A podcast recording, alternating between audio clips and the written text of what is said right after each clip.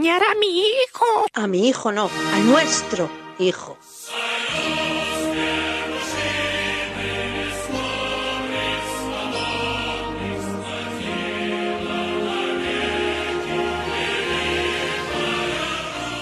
Three, two, one. This is what we're made for. Game over.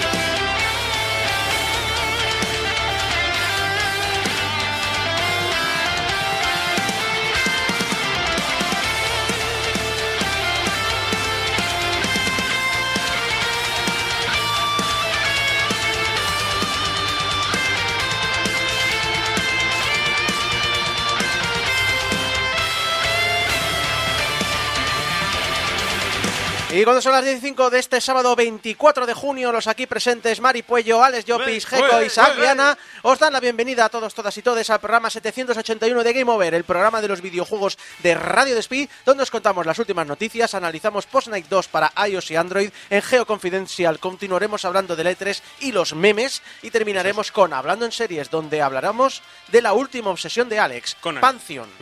Pantheon, la No, última. no, no. Ah, bueno, claro. No la global, no la máxima, no la absoluta. La última. Vale, vale, sí. es A la verdad. lista de obsesiones que, como todo el friki, corta no es. Es decir, a mí me hace mucha gracia lo que tenemos los, los frikis, de decir, o sea, la, la gente, no voy a decir normal porque parece feo, pero... Espérate, que la ha veni- gente ha venido más- Alex, ha venido Alex. Exacto, la gente más común dirán, no, es que a mí me gusta mucho, yo qué sé, el fútbol, por digamos. Esto, o sea, saben un montón, saben un montón del fútbol. Pero nosotros somos como un, a mí me gustan pocas cosas, solo 23, de las cuales soy la puta Wikipedia de las 23. es un poco así, Ah, si le sumas TDA y empezar un hobby nuevo cada dos meses, pues. peor. De todas maneras, si hay una persona en España que le puedes preguntar sobre Detective Conan, que lo sabe todo, Exacto. es Alex. Hay más. Porque yo conozco gente que sabe más. Eh, Alex, ¿sabes lo que me has definido? A MacGyver. Tengo TDA y sé de todo, MacGyver. Oye, pues. Habría que analizarlo. ¿eh? Habría que ponerle, cada vez que presente a Alex Jobis, que empiece a sonar la música en MacGyver. El MacGyver de las series. Exacto. Por cierto, que, que es un placer volver a verte por aquí, que este año ha sido un poco complicado por Tenía- temas de vida personal y demás. Bueno, y pero- que- y que vivo en otra ciudad ahora. Por eso, entonces- temas de vida personal, es decir, cosas que ocurren. Pero vamos a comenzar con las noticias, pero como decía, pero antes vamos a hablar de, de- bueno, hemos hablado de los directos que ha habido estas, estas semanas del No E3 y obviamente toca el de esta semana, que ha sido Nintendo que no iba a hacer nada y de repente dice, oye, que mañana hay un Nintendo Direct. Pero si no ibas a hacer nada. Pues bueno, a lo, Bueno, o a lo pues mejor sí. Te juro que conociendo a Nintendo digo, como presente una consola nueva, habiendo avisado con un día de antelación, es lo que hace. son capaces. No, no, es que lo hace. Bueno, no sé dónde leí el otro día que eh, llevaban dos años, eh, o sea, cada dos años presentan una versión nueva de la Switch. Y este año tocaba. Y siempre la presentan en junio y julio.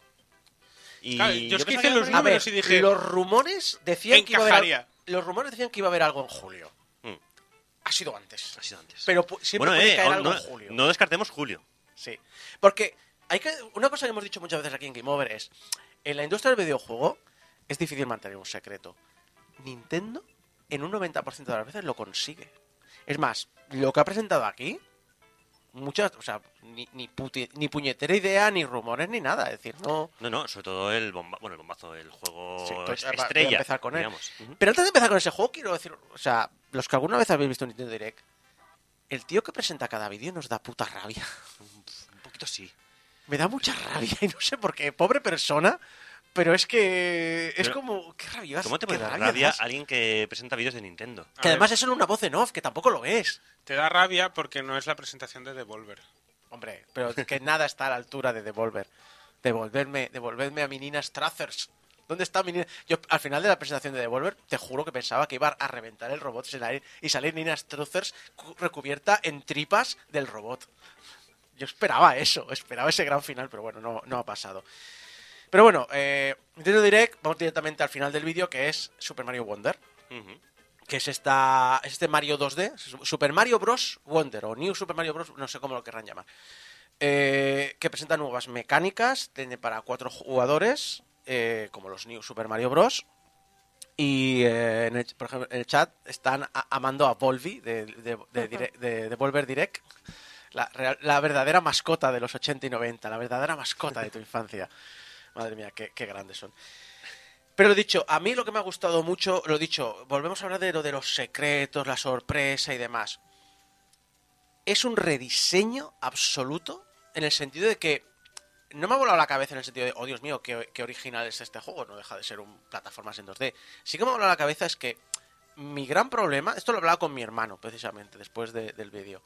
Mi gran problema con los Super Mario, que me gustan, pero que en los últimos años hasta los he tenido en un segundo plano, no he, no he- a veces he pasado hasta de ellos, es que los Super Mario para mí son una fórmula que conozco al dedillo, porque he crecido con ellas. Y entonces, cuando os analicé 3D Land, lo dije aquí en el programa, mi problema es que yo ya sé cómo es exactamente la mecánica, puedo ver exactamente los bloques en los que se separan los escenarios, puedo saber perfectamente dónde me van a poner los secretos, sé perfectamente cómo va a reaccionar el juego, aunque sea una mecánica nueva. Y la gracia de esto es que lo han renovado absolutamente todo. Mi hermano me dijo, pero es que, ¿qué van a hacer? ¿Más niveles de Super Mario Maker? Porque es que realmente en Super Mario Maker ya tienes la fórmula Nintendo. Tienes las cuadrículas por las cuales montar los niveles, con los cuales usar las mecánicas, con los cuales crear tus propios desafíos. Y necesitaba esto. Y lo que más me ha gustado del rediseño, que es un rediseño que se me hace muy raro verlo, es el tipo de animación que tiene el personaje. Que alguien lo comparaba con los eh, con los dibujos, la- el dinamismo de los dibujos de los manuales de instrucciones de Nintendo de los 80 y 90. Ah, sí, sí, sí, sí. O sea, puedes ver a un Mario con patitas corriendo, puedes ver a un Mario que realmente te da esa sensación de moverte, que pone las manos en la misma forma que las instrucciones de Super Mario World o de Super Mario Bros. 3 cuando vuela. Es, es fantástico, es, es, es, eh, maravilloso la cantidad de animaciones y los cambios y que por primera vez veo un Mario y no veo lo que hay detrás de ese Mario. Veo algo de decir, tengo que reaprenderlo todo. ¿No te, no te recuerda esto como, por ejemplo, cuando hablamos de los juegos que, es- que se basan en los 80? Que dices, los 80 no eran así, sino como lo, lo imaginábamos. Pues ¿no te parece que este Super Mario sería como nosotros nos imaginamos en nuestra memoria como eran los primeros Super Marios? Podría ¿No te parece ser. bonito, además, eso? Sí, sí, sí, podría ser. Pero ya te digo, es que no es que me parezca un dibujo animado, pero la cantidad de animación que tiene, que sí, que es un objeto 3D, por lo tanto Ujú. puede tener toda la animación que quieras, pero, pero el, la, cómo pone las manos, cómo cambia, cómo pone la pose, cómo crece los, por ejemplo, po- cuando coge el poder del elefante, cómo Hostia. empieza por el cuerpo y luego viene la cara y cómo hace este morphing. ¿Le queda algún animal a Mario para transformarse en él? O sea, no sé, se ha transformado en tanukis, en, eh, en tortugas, en... ahora en elefantes, Sí, aunque no es- ornitorrincos. generalmente todo lo que es Nintendo, quizá por influencia de Miyamoto, y ahora que Miyamoto ya no tiene tanta influencia, a lo mejor cambia por eso. Pero Nintendo siempre, o sea, Miyamoto siempre ha puesto una influencia muy de, que aquí no lo pillamos normalmente, de cultura japonesa. Del sintoísmo, de los templos, del folclore japonés, que si los zorros, que si las tortugas, que son muy comunes allí. Mira, como dicen en el si chat, eh, como dicen en el chat, eh, ha sido hasta dinosaurio, porque ha sido un T-Rex Sí. en el Odyssey, con gorrita Mm. y bigote. Pero no ha sido gatito.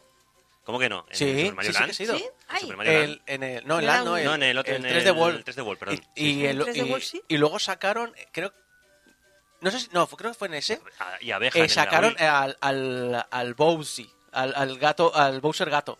Ay, pues eso lo tengo que buscar. ¿ves? Y Este está, no- está en el Super Mario Maker 2, también lo puedes buscar allí. Eh, sí, sí, tiene poder de gato. Eh, y O que- sea, o sea, el poder de tumbarse panza arriba y no hacer nada. Sí, sí, no sé, muy, muy raro. La- A la gente del chat le, le ha gustado. Ajá. También han dicho, en Wonder se han puesto otro tipo de setas. Bueno, los diseñadores sí. y el... eh, y, y- No, lo he perdido y no me va el ratón. Eh, hablan de la personalidad y todo eso. Es decir, sí, realmente es diferente, es raro, es extraño. Yo, Y me gusta por una vez Nintendo que, que toques... co- o sea, al igual que has hecho con Breath of the Wild, que cojas Mario y me hagas algo. Porque ahora me das esperanzas para un Odyssey 2. Sí, o uno de Bueno, yo es, yo es que Nintendo creo que ha puesto el piloto automático, ha encontrado la fórmula, ha encontrado lo que le funciona, cómo va y todo. Y Nintendo, juegos producidos por Nintendo. Ya no te digo terceras partes, pero ¿hay algún juego malo en los últimos cinco años que haya hecho Nintendo? Bueno, Nintendo hace muchas cosas, ¿eh? Alguna obra. Sí. Nah, a ver, siempre decimos lo de siempre, ¿no? Que lo que para Nintendo es un juego malo es un 10 para muchas third parties.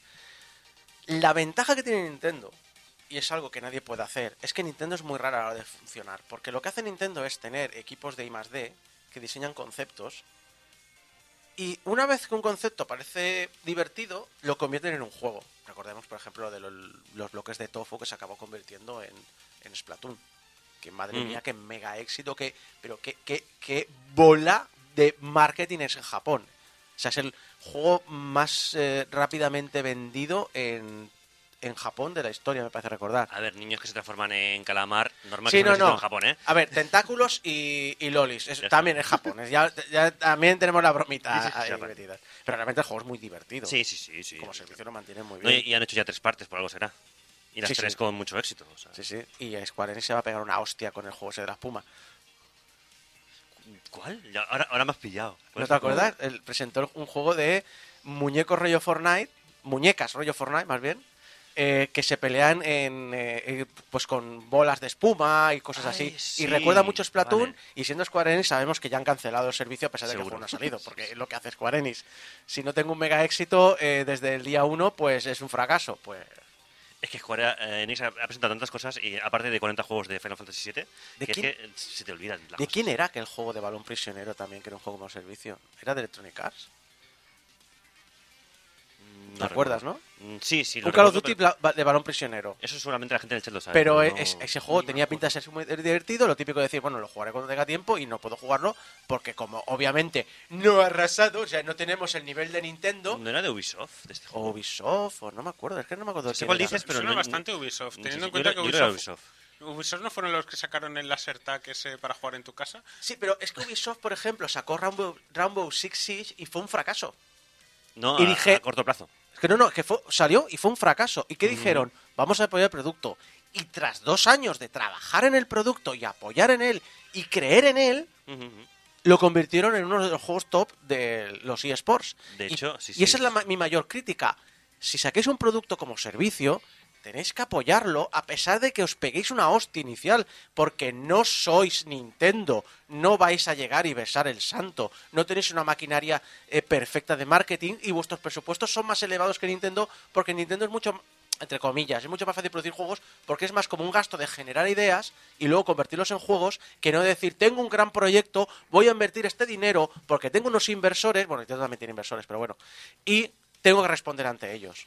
Pues que además, el otro día lo comentábamos, que los, eh, los tiempos de desarrollo se están alargando mucho. Mm. Si haces algo que es un juego eh, de, como servicio, que a lo mejor el tiempo de desarrollo será más corto, pero el tiempo en el que le has de dedicar para sacar contenido nuevo va a ser igual de largo que un AAA, al final te sale más a cuenta, entre comillas, sacarlo y, dándole, y darle apoyo esos años que pasarte siete años con un equipo bloqueado haciendo un juego que a lo mejor luego no funciona. Aunque el, el juego como servicio justo salir no funcione. El creador de Journey dijo eso recientemente en una entrevista, que eh, él defiende los juegos como servicio porque, claro, todo el mundo habla de Journey, oh, gran proyecto, y al final el tío dijo, mira, eh, hacer un juego tradicional es estarte dos, tres años quemando un montón de dinero, sacar el juego y durante seis meses no saber nada. No sabes si al público le va a gustar, no sabes cómo va a responder, no sabes si te van a devolver el dinero. Tú, y tú en ese tiempo tienes que comer. Pero al hacer juegos como servicio, se elimina esa tensión, hay un ingreso constante de dinero y sobre todo a nivel de tensión de vida es no hay peleas en el equipo por oye, dos personas quieren meter una feature, si esa feature se pelea, eh, ¿qué, qué hacemos? No, es un oye, tu feature rompe el juego, ¿podemos dejarlo para el siguiente update? Y entonces tienes como tres meses más en el que puedes equilibrar el juego con la nueva feature, probarlo y luego sacarlo. Y si al público no le gusta, como tienes cierto nivel de ingreso regular, no es tan grave. Y además, No, y además- y además concili- concilias lo que es eh, la vida social con la Laboral, y tal. o sea, familiar. realmente Y tienes un feedback buen- es directo una buena de, Tienes Exacto. feedback directo. O sea, si a los jugadores no les gusta algo, tienes margen para actualizarlo y hacer cambios con el propio feedback. Obviamente hay juegos y juegos, pero el creador de Journey defendía esto. Más juegos. Uno que, que no esperaba para nada. Eh, ¿Cuál, cuál, cuál? Penny's Big Breakaway. Que diréis, eh, ¿por fin Penny se ha ido de Big Man Theory? No. Eh, es que resulta que los creadores de Sonic Mania estaban haciendo su propio juego. Un juego de plataformas en 3D. eh, A ver, de los creadores de Sonic Mania ya, ya- está, ya está vendido. Sí, sí. Y Claro tiene este rollito, ¿sabes? Estas plataformas 3D de la Play 1 Ujú. tiene un poquito este, este rollito. Y llevamos un enorme yo-yo, la liamos parda y tenemos que huir del reino. Y el, eh, el yo-yo sirve tanto como arma, como garfio, como elemento para transportarnos, etcétera, etcétera. Tiene muy buena pinta. El diseño a mí personalmente no me atrae mucho porque es un poco este, lo volvemos a decir, el diseño este de, de la Play 1, que a veces es un poco eh, irritante a mi gusto, pero al mismo tiempo me trae la nostalgia de esa época. Un poco puchi, quizás. Sí, Un poco puchi, ¿no? sí, sí, sí, sí. Tú, tú lo has, me lo has definido perfectamente. Es un Claro, es poco que es eso, es- es- ese, ese, ese dibujo que es como, quiero molar mucho, demasiado. Es Mira- como, es muy estilizado, muy agresivo, ¿sabes? Kamen Cés dice el juego de los yoyos, que puede, que puede confundirse con la claro, otra claro. cosa. Salen ahí de repente haciendo, haciendo poses, ¿sabes? Ahí en, Exacto. Y uno que le va a encantar a, a Mari es Myth Force. Que lo he escrito mal, he puesto Mitch Force y cre- supongo que cree que es un juego de gatos. Michi Force. No, no es claro. un Michi Force, No es, un Michi Myth Force. Es un roguelite en primera persona. Y tú dirás, Mari, Mari, tú dirás, a mí estas mierdas no me gustan. No demasiado. Es un roguelite en primera persona que parecen dibujos animados de los 80, en concreto dragones y mazmorras. Guau, Vale. vendido también.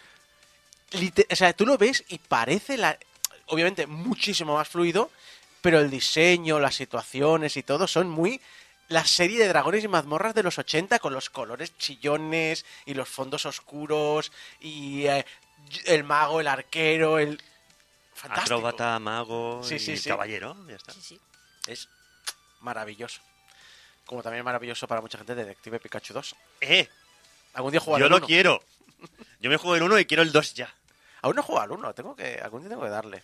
Tampoco he visto la peli. No está mal. Bueno, La joder, peli es maravillosa. la- la versión- y el juego no Es está nada mal. chula, sí.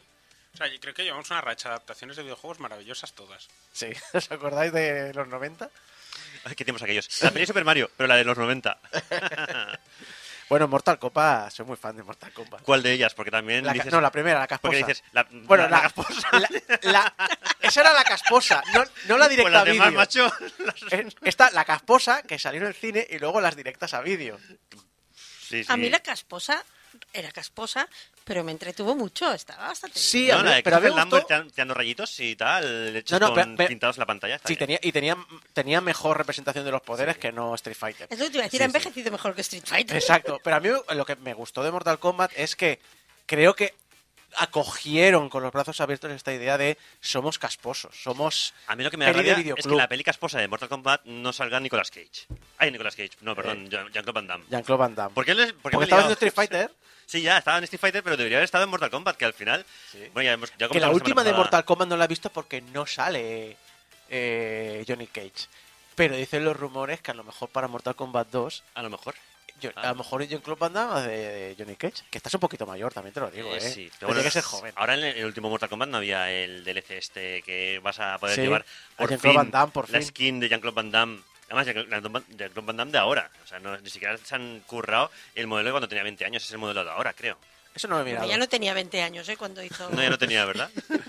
El chichón ya lo tenía, ¿no? En la frente, eso sí. Y las drogas envejecen mucho. o Sí, sea sí, que- Claro, claro. Nicolas Cage debería estar en Mortal Kombat en vez de Death eh, by Daylight. Bueno, a lo mejor está en Death Stranding 2, porque Eh, el otro sí, día sí. se pasó Nicolas Cage Sí, por el estudio de Kojima. Vaya. Eh, eh, por un momento pensaba que decir que, que Nicolas Cage debería estar en Detective Pikachu 2. También. Ojalá. Bien, Con Ryan Reynolds, ¿no? Eh, los dos, vaya, vaya pareja. Haciendo de Nicolas Cage. Eh, tenemos también Bueno, Ask Himself. WarioWare Move It, que los juegos de WarioWare siempre son A tope. un, un- un tope Divertidos. con esto. También te digo que me da mucho miedo los minijuegos de WarioWare usando los sensores de movimiento de la Switch. es un... ¿sab- ¿Sabéis que WarioWare es un... Yo te tiro un juego a la cara, adivina sí, cómo va. minijuego. Pero claro, adivina cómo va, no implica mover los brazos con gente alrededor y armarios. Perdona, si, si la Wii sobrevivió a su WarioWare, que tuvo un WarioWare también, con el Wiimote que quedó peligroso, porque más de una cabeza se ha abierto por culpa de Wiimote jugando al Wii Sports Sí. en las casas. O sea, que levante la mano quien no le pega un ostión a su hermano, barra primo, barra familiar. Eh, O a- o a ti mismo. O a ti mismo porque eres tonto, ¿sabes? Con el Wiimote de los, de los cojones. Y, eh, y luego pues tenemos un anuncio muy raro porque es un anuncio de un juego protagonizado por la princesa Peach que saldrá el año que viene pero no tiene ni nombre, ni gameplay, ni nada. Y teniendo en cuenta que el juego anterior de la princesa Peach fue aquel de la DS en el que los poderes de ella eran reír o, o estar enfadada o llorar, Mira, yo espero que hagan una Princesa Peach Badass. Porque va siendo hora, después de La pe- 50 años casi, aparte de la peli de Super Mario, la princesa Peach Badass es Daisy. también. Pero, pero es eso, Nintendo va un poco tarde en lo de hacer juegos protagonizados por mujeres, así que a ver qué hacen. Yo creo que no han sacado tráiler para que no se les caiga todo el mundo encima hasta que tengan algo sólido. A ver, a ver qué saldrá, no sé yo. Pero bueno, yo creo que Nintendo también ha cambiado mucho en ese aspecto. Antes era rollo de decir, mira, aquí todo, no vamos a meternos en jaleos, mm, prohibido el matrimonio homosexual y tal. Y los últimos años. La banda sido, sonora la tenemos sí clara que de- hay del matrimonio juego, ¿eh? homosexual y demás. ¿La banda sonora? Claro. Ah, Eso está claro, ¿no? Va a sonar esto de fondo seguro en el juego de Peach. sí. De hecho, lo que dice Roberto, la princesa Peach de la peli era un poco más acorde a nuestros tiempos. Tengo fe en el personaje. Ojalá. Veremos. Pero claro, es que la... eh, pero es que la... Mira, mira, mira. Mercurión ha dicho, yo quiero que digan que va a usar su- los poderes femeninos naturales y, Y saque saca un un- bazooka. Sí, voto por ello, por favor. dime, dime, Alex. Que iba a decir que en realidad, la- aunque estaba Nintendo, al final la peli la hizo Illumination, entonces no Sí, sé pero- si usarlo eso como criterio. Pero Miyamoto tenía mucho poder a la hora de decir, no, cámbiame esto, en el argumento quiero esto. Se, sabe que una de las cosas por las que creo que se ha tardado mucho es porque estaba Miyamoto diciendo, "Echa- échale, échale más arena a eso, que eso, eso ¿qué, qué- qué cemento es eso? Que esa Se te obra- va a mover. Cuando pises se te va a mover. No, que pues todos los jóvenes de ahora no saben hacer animación en 3D. ¿Eso significa que Miyamoto fue uno de los que dijo, vamos a poner a Jack Black como Bowser? Porque entonces quiero hacerle un monumento a este hombre ya, otra Pues vez. eso ya no lo sé, pero sé, sé que tuvieron que convencer a, a Jack Black para que hiciera una canción. Al principio no quería hacerla. Me parece un crimen, o sea, Jack Black está, está, está chocheando ya. Es lo mejor que podía haber hecho. Exacto. Y eh, bueno, hay varios juegos así también relativamente nuevos. Eh, no me llaman mucho a mí personalmente, pero que son grandes juegos. Eh, tenemos el Dragon Quest Monsters, el Príncipe Oscuro. Porque no está Eh, Javi, porque Javi diría, ¡oh! Sí, bueno, claro, por eso es lo que digo, que es que son buenos juegos, simplemente que, que a mí no me llaman mucho. Me ha llamado la atención, aunque tampoco es una locura, el Headbangers, que es un Battle Royale de juegos musicales, de tíos meneando la cabeza. Pero son en Headbanger. plan, en plan mosh pit, es- es en plan gente haciendo moviendo la cabeza y dándose de cabeza. Hay como 30 minijuegos y, y sois como 20 y pico minijuegos, sois como 30 jugadores y el, el último que quede, quede en pie. en Oye, y te pones te pones el Joy-Con en la cabeza con una tira y entonces juegas moviendo la cabeza haciendo Pero, headbanding de verdad. pero lo que he visto es que es de pulsar botones. Al menos los juegos que he visto en el tráiler. Eh, Palia es un MMO de simulación y aventura, pero MMO, multimasivo, que podría tener algo que le guste a Mari y dirás, pero a mí los MMO no me gustan. Sí, pero es que es cozy. Es eh, acogedor. Ay. Haz tu casita y luego vete de aventuras, pero todo acogedor. vale, vale. Que sé que te gustan los crímenes eh, acogedores, Sí, claro. como eh, Se ha escrito un crimen, Por ejemplo, sí, sí. Y a lo mejor te puede gustar. Luego tienes eh, eh, tienes Farm, que son granjas y rol, siempre granjas, que nunca faltan las granjas. Silent Hope, que es un roguelite de mazmorras. Gloomhaven, que es un juego de rol táctico con cartas, que da el salto desde el PC, que se ve que ha tenido mucho éxito en PC y les ha gustado y ha hecho este salto a la Switch. Eh, Admito que yo quería jugar al juego de mesa, no sabía que había videojuego y ahora eh, mi interés está ahí. Ah, bueno, pues Así que mira. a lo mejor me me pillo para Switch. Y Manic Mechanics, que es un cooperativo de reparar vehículos que me recuerda en caos al Overcook. Oh, pues ya está. El Overcook es el juego de romper eh, relaciones Sí, eh, eh, y eh, amistades. En, en vez de decir córtame esa lechuga, es un montame ese bloque de motor de cuatro tiempos. Luego, pues tenemos las cosas típicas, el DLC del Pokémon Españita eh, y el remake de Super Mario RPG, juego que habíamos visto en la consola eh. virtual, pero Ojo. poco más, y han hecho un remake. Tenemos un remaster de Luigi's Mansion 2, tenemos un remaster de Pikmin 1 más 2, que junto con el remaster que hubo del 3 ya tenemos toda la saga en la Switch. No, Eh, es, no es el primero que hacen, ¿no? Ya, han hecho varios de los Pikmin, ¿no? De- en, cada, en cada consola de Nintendo. O sea, en la Eh, Wii U creo hubo, que la Wii U creo que sí, que se volvió a la Wii lanzar. también. Y eh, tenemos el Batman Arkham Trilogy, que miedo me da cómo se moverá el Arkham Knight. Recordemos que en PC no se movía, hasta el punto que lo sacaron de la tienda y nunca sí. más se supo. No, no, lo, lo- lo reintrodujeron luego. pero tardaron mucho, ¿eh? Porque sí, sí, llegaron, sí. o sea, no fue como el, el, el Cyberpunk, fue un... Aquí no se sabe nada. Luego a lo mejor al cabo de un año lo sacamos de nuevo. Pero- Arkham Knight no, no me viene nada. No, no. Y que el recopilatorio de Metal Gear va a traer también los juegos de la NES, las guías oficiales y los cómics, Star Ocean de Second Story R, que es un remake moderno en dos dimensiones y media, Persona 5 Táctica también sale en Switch, y Vampire Survivors también sale en Switch, que vuelvo a darme miedo cómo va a correr eso en la Switch, sabiendo que en PC se muere. No, no, Switch explotando. Con 1300 enemigos en pantalla, la Switch va a ser vuestra estufa de, de- de invierno, para calentaros las manos, ya os lo digo. Yo creo que viendo este catálogo con el Batman y no sé qué, ¿no creéis que tiene pinta que habrá, habrá por fin una Switch nueva? No te digo una Switch HD súper potente, pero una actualización de... Tiene que haberla ya en breve. Tiene que haberla ya en breve y la sacarán por sorpresa, como siempre.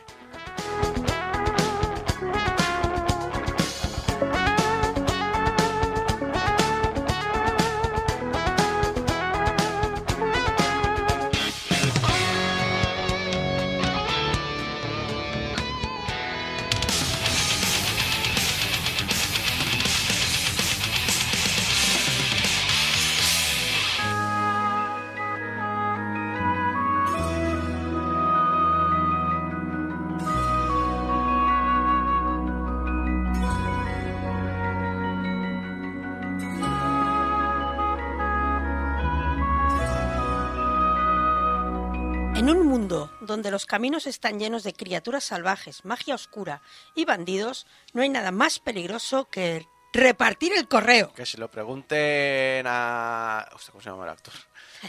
The Postman, Ah, Kevin Kevin Costner. Kevin. Costner. Que se pregunten a Kevin Costner. Si era si es peligroso repartir el correo. Por eso, en Curestal, los carteros son además caballeros, una orden de guerreros que han jurado llevar el paquete encomendado, sea el que sea, hasta su destino final, sin importar los peligros. ¡Aprende, Seur! Y si de paso salvan el reino, pues mira, eso que se llevan. Como veis, la premisa del juego es muy sencilla. Eh, estoy hablando de Post Nights 2. Me cuesta mucho decirlo, Post Nights. Post 2. Además hay que repetirlo varias veces porque si no la gente luego dice que no, Que no lo entiende, que no decimos. entiende los títulos. Post Nights 2. Es, es una premisa muy sencilla. Es un RPG chiquitito. Eh, nuestra misión principal es espera, convertirnos. Me encanta el género. RPG chiquitito. Claro, es un RPG chiquitito. Porque no tiene un montón de otras cosas que, te- que No, cuando pero- uno pero- piensa, pero es un RPG. No, no, lo digo en serio. Quiero, quiero imponerlo como género. el RPG RPG chiquitito. Sí. Me gusta. ¿Este RPG está chiquito? Pues, No, Pues- es un RPG chiquitito. Está chiquito y bonito. Nuestra misión principal es convertirnos en un repartidor poderoso y fiable y conseguir que la reputación y buen hacer de los Post Nights llegue a todos los rincones de Curestal. Dicho así, no suena muy emocionante y tal vez sea verdad. Emocionante no es la palabra para el juego, ni, ni trepidante. Este juego lo que es es cookie y adorable y, y puede que también encantador. Hombre, es que viniendo por parte tuya, sabemos, sabemos que tiene el juego. Sí, porque yo elijo los juegos a los que voy a jugar por su cookismo y por los gatos. Y- pero, pero- claro. los gatos, pero si aquí, Bueno, aquí hay ga- eh, los protas has dicho que son caballeros, ¿no? Que son los gatos samurai. No, no, no, los protagonistas son humanos. Efectivo y Wonder. Este no es tu juego. Ya llegaremos a eso. Yo también estoy segura que estáis intentando recordar cuándo os he hablado de Post Nights 1. Sí. No os preocupéis, no tenéis mala memoria, no lo he hecho nunca. Vale. Ah, vale. Es cierto que el, el- yo el juego, el Post Nights, el 1, lo había visto en, en la Store muchas veces, pero como no tenía gatos, lo iba posponiendo, lo iba posponiendo. Y entonces, cuando un día buscaba un RPG chiquito al que jugar, vi que habían sacado el 2. El estilo y las animaciones estaban ya más pulidas, cosas del gameplay corregidas, y pensé, bueno, posiblemente no me pierda mucho si no he jugado al 1, y bueno, algo de razón tenía. Siendo un juego de móvil, también esperamos eso. Hay personajes recurrentes. Si has jugado al 1, debe tener su gracia ver su evolución. Hay el alquimista guaperas, que ahora es un, re- un respetable hombre casado con una hija, la tabernera que aún espera el regreso de su amor, que era el post-night legendario que salvó el reino hace unos años. Y todas estas pequeñas historias vinculan un juego con otro, pero tampoco va más allá. Esta es una historia nueva, independiente, para un personaje que empieza siendo un recluta que busca ayudar a la gente de Curestal a ser más feliz. El personaje es customizable en género, pelo y color de piel. Espera, espera. Son repartidores de correo cuyo objetivo es que la eh, llevar felicidad a la gente. Claro, eh, capitalismo y Amazon. claro. O sea, ser feliz comprando mierdas. Reparten con una sonrisa. Bueno, a ver, puedes repartir Este aquí. juego blanca. Aquí repartes diferentes cosas, desde un set de alquimia al, al doctor que tiene que encontrar la cura de no sé qué enfermedad, hasta el dibujo que ha hecho una niña al otro niño del otro pueblo. Repartes de todo, felicidad, sí. sobre todo, y alguna vez de bombas. es lo que hay. El Luna Bomber. y una Bomber como personaje desbloqueable. De entrada, el personaje viste el uniforme de cartero, pero sí que poco a poco podremos ir customizándolo, ya sea con ropitas y armaduras molonas, que podemos ir comprando a medida que los bichos van subiendo de nivel y tenemos que estar más protegidos. Entonces, vamos a empezar a jugar. Entonces, nos damos cuenta de que los, los diseños de personajes, los monstruos, los entornos, eso es uno de los puntos fuertes del juego.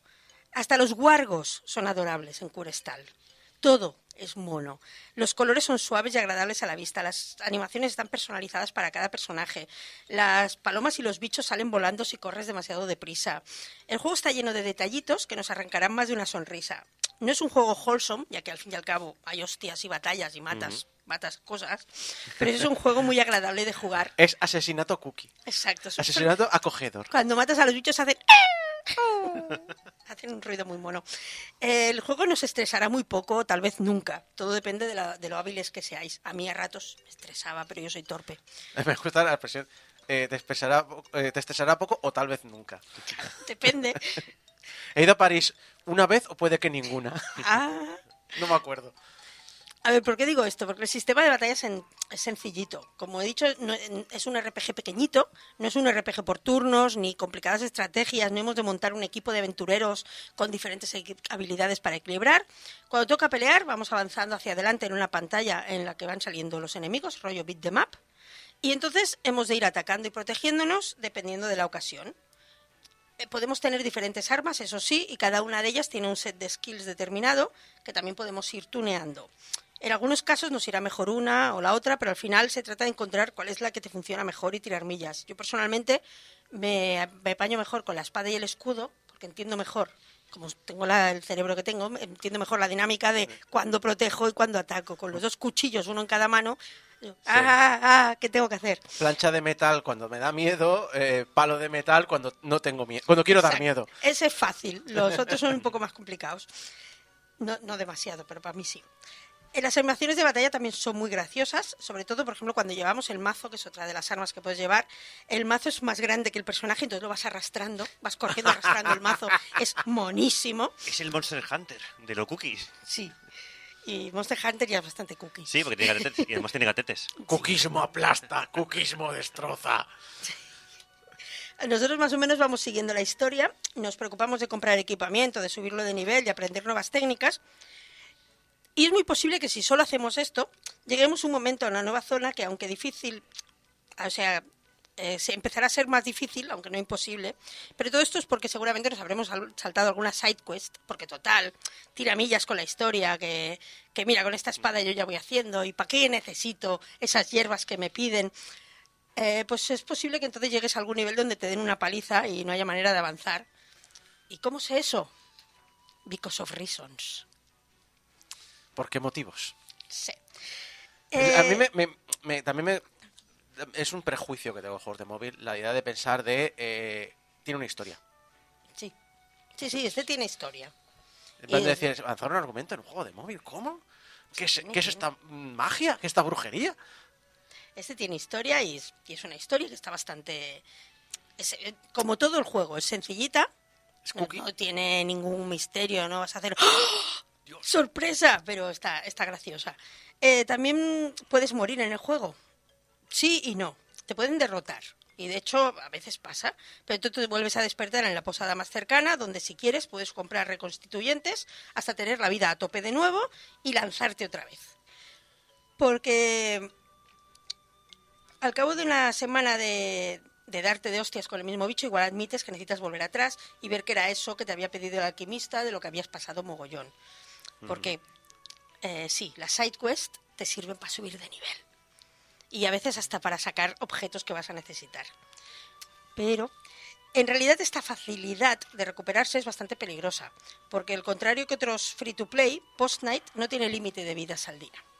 Ni necesitas más recargas que monedas que te van dando en las misiones o a veces un poquito de tiempo mientras puedes ir haciendo otras cosas del juego.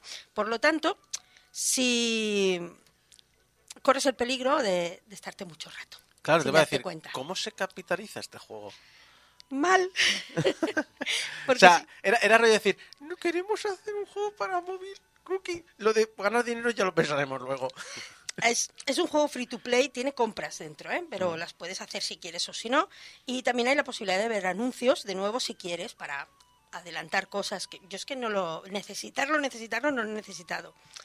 Y si eres un poco rata y no te quieres gastar las monedas que ese juego virtual que no necesitas en el mundo real te va dando, pues igual puedes gastar dinero propio, ¿no? Pero es un poco extraño. Pero lo que sí que es cierto es que es bastante gracioso si ves un anuncio, porque yo alguna vez por, pues, por abrir un cofre que... A ver qué hay en este cofre especial, voy a ver el anuncio, va. Entonces, cuando acaba el vídeo te sale un mensaje que te dan las gracias. Gracias por contribuir, tu ayuda nos es muy útil, no sé qué, no sé cuántos, por, parte de los desarrolladores que también son bastante adorables, y ya os hablaré de ellos.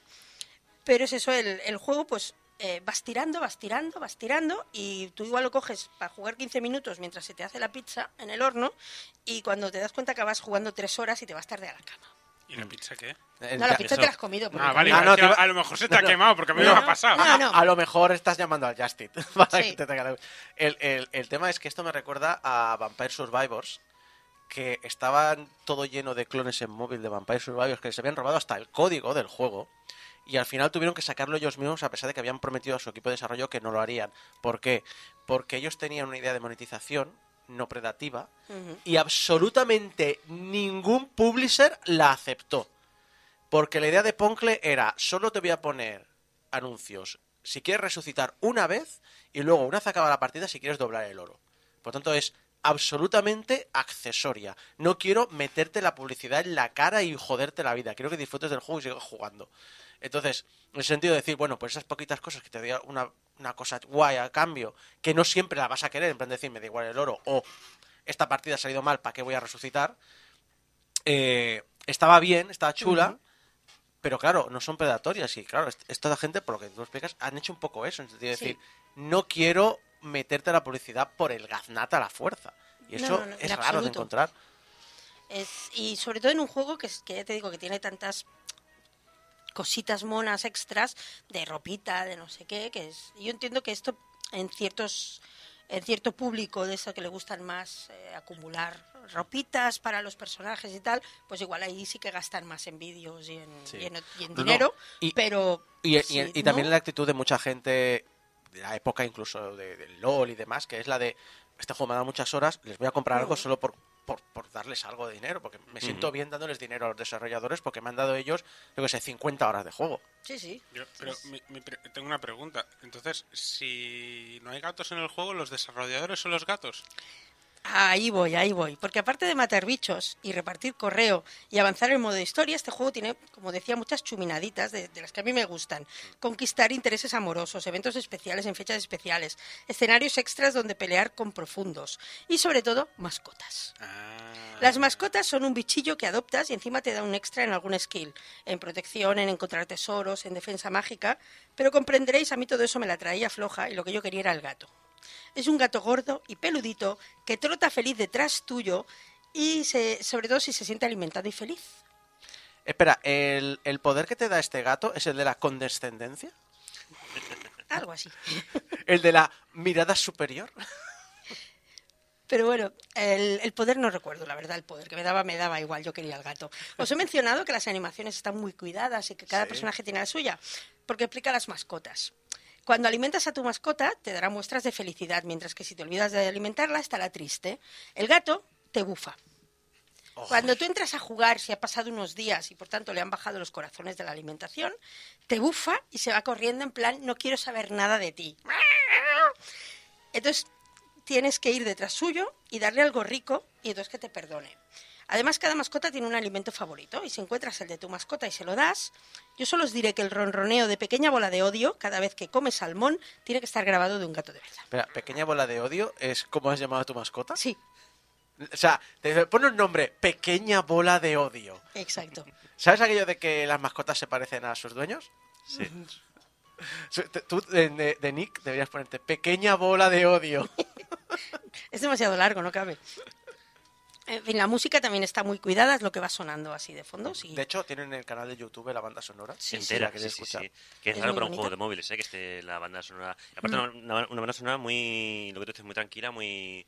Muy chula de escuchar, la verdad. Sí, sí, es la melodía principal cuando estamos explorando tranquilamente y hablando con la gente, es muy agradable, es tranquilita, tiene un tamboril y una flauta, pero existe además una variación más dinámica para las, las misiones e incluso hay una variante muy orquestral para grandes ocasiones que suena muy bien, con es coro esta, y violines. A ver. Esta, esta. Suena muy bien para un juego de móviles esto, ¿eh? Sí, sí, tiene propias melodías para las peleas con los bosses, A ver, algunas aldeas. Sigamos, los juegos de móvil, muchos de ellos tienen muy Sí, buenas bandas sí, sí, sonoras. Otra cosa es que a veces en esta vorágine de juegos Ya, pero normalmente Eh, tienen a lo mejor una canción o dos. sí. ¿Sabes? La del tráiler y otra más. Y, Sí, la de fondo. encontrar- Exacto. Sí, sí. Pero no, pero aquí hay una banda sonora orquestral y de hecho con, varias, con variantes, como dice Sí, Mari. sí. Yo no soy muy experta en música, la verdad, pero te- tengo la sensación de que está hecha con mucho cariño, con mucho mimo y que le han puesto ahí algo de dinero también, que no ha sido, bueno, pues hazme tal. Y, y es eso. Lo que es una lástima porque yo, por ejemplo, reconozco que soy de los que quito la música porque muchas veces juego mientras escucho podcast, pero se puede escuchar perfectamente como música de fondo para trabajar porque es, está muy bien hecha. Y en fin, este pequeño gran RPG está creado por una gente que se llama Kurechi Games, que es un estudio compuesto por unas 15 o 16 miembros, entre diseñadores, ilustradores, escritores, UX, desarrolladores. Están ubicados en Malasia. Y la mayoría de sus juegos tienen una temática similar de RPG, ambientados todos en el mismo mundo fantástico de Curestal. Han creado todo un lore, una historia en este mundo. Y yo creo que vale mucho la pena echarle un ojo a la página web para hacerse una idea de hasta qué punto hay mucho talento ahí detrás. Eh, se ven gente bastante majeta en general, les gusta lo que hacen y miman el producto. Y yo creo que esas son cosas que se notan en el producto final. Pero en serio, echarle un ojo a la página web porque es, es muy bonita también. Y bueno, no tengo mucho más que contar. Es un juego chiquitico, como os he dicho. Yo le he dedicado más horas de las que había jugado en mucho tiempo y solo he bajado la dedicación porque avancé tanto que me pulí toda la primera historia publicada y tuve que esperar para la actualización, para la nueva historia. Que es lo que tiene jugar a juegos de móvil relativamente nuevos, que sus desarrolladores siguen dando y dando y parece que no se acaban nunca. Pero ya te os digo que yo no seré quien me queje. Recomendable. Avise inmediatamente al probador de nuestros videojuegos. Eso, eso. Y a ver qué opina él.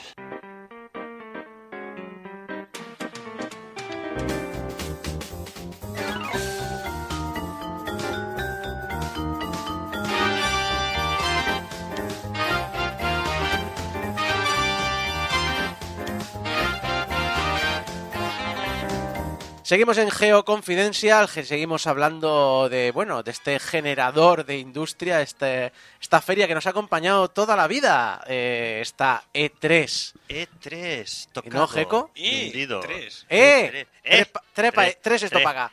Yo co- con este título y esta música esperaba que sacases el puro ahora. Y hacer un Garci. Y un copazo también. Y Sí. tal. No, eso- El rollito ese a mí nunca me ha gustado, la verdad. pero Ya, ya no, a mí tampoco. pero- Sí, porque aparte eran eh, todo hombres eh, cis, heteros, hablando de lo chulo Go- gordos y viejos y barbudos. Exacto. Y bueno, pues rollo- mira. Sí, sí. eh, Bueno, un 60%. con, con olor a whisky barato y, bar- y Baron Dandy, sí. Eh, sí, o Brummel en su O defecto. Brummel. Sí, sí. Brummel, mira, Brummel, me hace más decadente. Es que es más decadente Brummel que... Bueno, Baron Dandy era muy decadente. Es que el otro día, el otro día eh, estábamos hablando y alguien dijo, sí, esto además huele a, a puro y, y- De hecho, dijo Foods. Dijo, Naftalina, ¿no? No, dije eh, a naftalina y, y Baron Dandy. Y yo- de la mesa dijo, Barón Dandy no está tan mal. Y- y Ya sabemos quién usa Barón Dandy en la mesa entonces, ¿no? Sí, pero no, por, pero no por actitud, porque no la tiene para nada. Pero eso, yo decir, es, es el olor de su infancia. Y yo le dije, y el nenuco es de la mía, y, lo, y odio el olor a nenuco. No, yo, yo creo ya te digo, que el Brummel era más decadente, aparte Brummel, era más, Brummel. más, más tirado, más ahí y tal. Bueno, sed bienvenidos de nuevo una vez más a, a esta sección. No hemos ni se- empezado y ya estamos Ya retrasando. estamos retrasando, es que es una pasada. Así, así nos va, que ya está en la cuarta parte. Retrasándole y hablando de cosas que mucha parte de la audiencia lo va a entender. No va a entender. Bueno, no te creas, nuestra audiencia es bastante vieja, ¿eh? Esto, esto podría ser un spin-off. Yo creo Bueno, que podrías hacer un programa Básicamente, solo de... esta sección es otra sección, eh, como os viene siendo habitual, en la que gri- gritamos mucho, Atención, se atención. nos entiende poco. A ver, Atención, ¿qué pasa, qué pasa, qué nos pasa? llega un fact. Junior de, chistes- Junior de Marmot. Sí, hablando de cosas viejas. Hablando de chistes, de chistes viejos, ¿eh? El Junior chiste de. Marmot dice en el chat: Trabajé haciendo Baron Dandy. Se hacen botellas de litro para Alemania. ¡Ojo! Pero en, qué, pero en qué década, Junior? ¿En qué, qué década? No, pero yo me lo creo, que los alemanes se unten en, bar- en Barón Dandy, me lo creo perfectamente. Es que además les pega bastante. Total, lo dicho, que en esta sección gritamos mucho, se nos entiende poco, y encima, como dijeron en el chat la anterior entrega, pues no entendemos nada, pero nos estamos riendo mucho. Oye, que, oye, que te digo una cosa, que yo eso para mí ya es mucho más de lo que esperaba conseguir con esta sección. Sección en la que, pues, como siempre comentamos, estamos hablando de E3, aunque luego nos podemos hablar de cualquier otra cosa, como por ejemplo, pues eso, de Brummel versus Barón Dandy en, el- la batalla de las, En- de en las la- eras. En la, en- en- en- eh, sí, en la batalla de la ranciedad. De la ranciedad, exacto. Pero bueno, ah, como dijo también Volcano muy bien en una de las anteriores entregas, eh, porque este, os, repito, es la cuarta, ah, el E3, eh, yendo ya al tema, o sea, la feria de 3, Expo Tresillos, ya los chistes que hemos hecho de, de la Electronic Entertainment eh, Consumer, ¿vale? Expo. Eh, la Expo 3, E3, ¿vale? Eh, no había sido territorio de memes, sino que había sido escenario de pullas. ¿Vale? Vamos a, vamos a ir a retomar el sitio donde... Creo donde- aquí que también es la diferencia, porque ahora llegamos al año en el que aparece Twitter. Sí. Antes de Bueno. Twitter no se decían memes, eran chistes. Eran chistes. Llega, Sí. llega esta, esta, a partir de este momento, Ujú. E3 llega junto con la aparición de Twitter. No, y lo que se Y consideraban- Facebook empieza a funcionar mejor. Y lo que se consideraban memes en los 2000 no son memes de ahora. Son Tampoco. aquellos memes que los ves ahora y te da un cringe. O sea, te da un... Los, Bueno, los memes que nacían en, en- Cosica. Cosica, gracias. Sí, en las gracias, Mari. alcantarillas de Forchan, También, básicamente. Sí, sí, también sí. te digo, también te digo que los memes que hacemos ahora, en 10 face. años, nos darán también cosica. Sí. En Pero 10 bueno. años y en 5. ¿Tú te acuerdas del, la- del troll face? Y Sí. todas aquellas mierdas, por no decirlo de otra manera. Pues, Le aquello. meme. Le meme. Eh, total, de todas maneras, vamos a, hablar de lo que es el E3. Vamos a dejar el tema territorio memes. Bueno, no, porque en realidad vamos a entrar en el territorio memes. Hasta ahora habíamos hecho un repaso de lo que era la feria. Un repaso bastante serio, bastante. Bueno, poniéndonos en situación, ¿no? Ah, con la tontería estábamos haciendo incluso un repaso de, de cómo las empresas habían presentado las consolas y los lanzamientos. O sea, hemos visto un poco la historia de lo que es los años 90, los 2000 de cómo se han presentado consolas como, yo que sé, la Dreamcast, la PlayStation 1, la 2. O sea, todo esto lo hemos, lo hemos vivido. Y bueno, lo dicho, hasta ahora no. sobre todo lo que se habían eran tirado pullas, pero no habían dado, eh, no sé, espectáculo ridículo. Que es lo que estamos a punto de pisar ahora, que es en los momentos ridículos. Eh, lo dicho, era un terreno serio, pero agarraos que vienen curvas. Vamos a coger de nuevo el DeLorean, porque vamos a continuar, nuestra historia exact- exactamente donde lo habíamos dejado. En este caso es eh, el punto donde acabó el anterior de Geo Confidential, que básicamente es que estamos en 2004.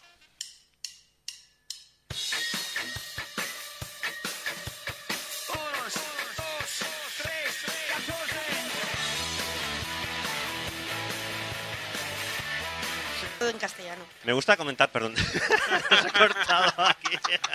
Estábamos diciendo que bien canta U2. Que bien Y canta que- U2, sí, Y bueno. que bien cuenta. Que en cuenta, ¿eh? Sí, sí, oye, que sabe cantar hasta 14. Se salta algunos números, pero, pero sabe cantar hasta 14 la- eh, aquí el hombre. Ah, me gusta poner canciones para que veáis también lo que ha llovido ya en el tiempo, ¿sabes? Porque de hecho en el guion lo pone alternativamente iba a poner Bulería Bulería de Bisbal porque también es de 2004, así que Pero, a ver, amigos, Geco,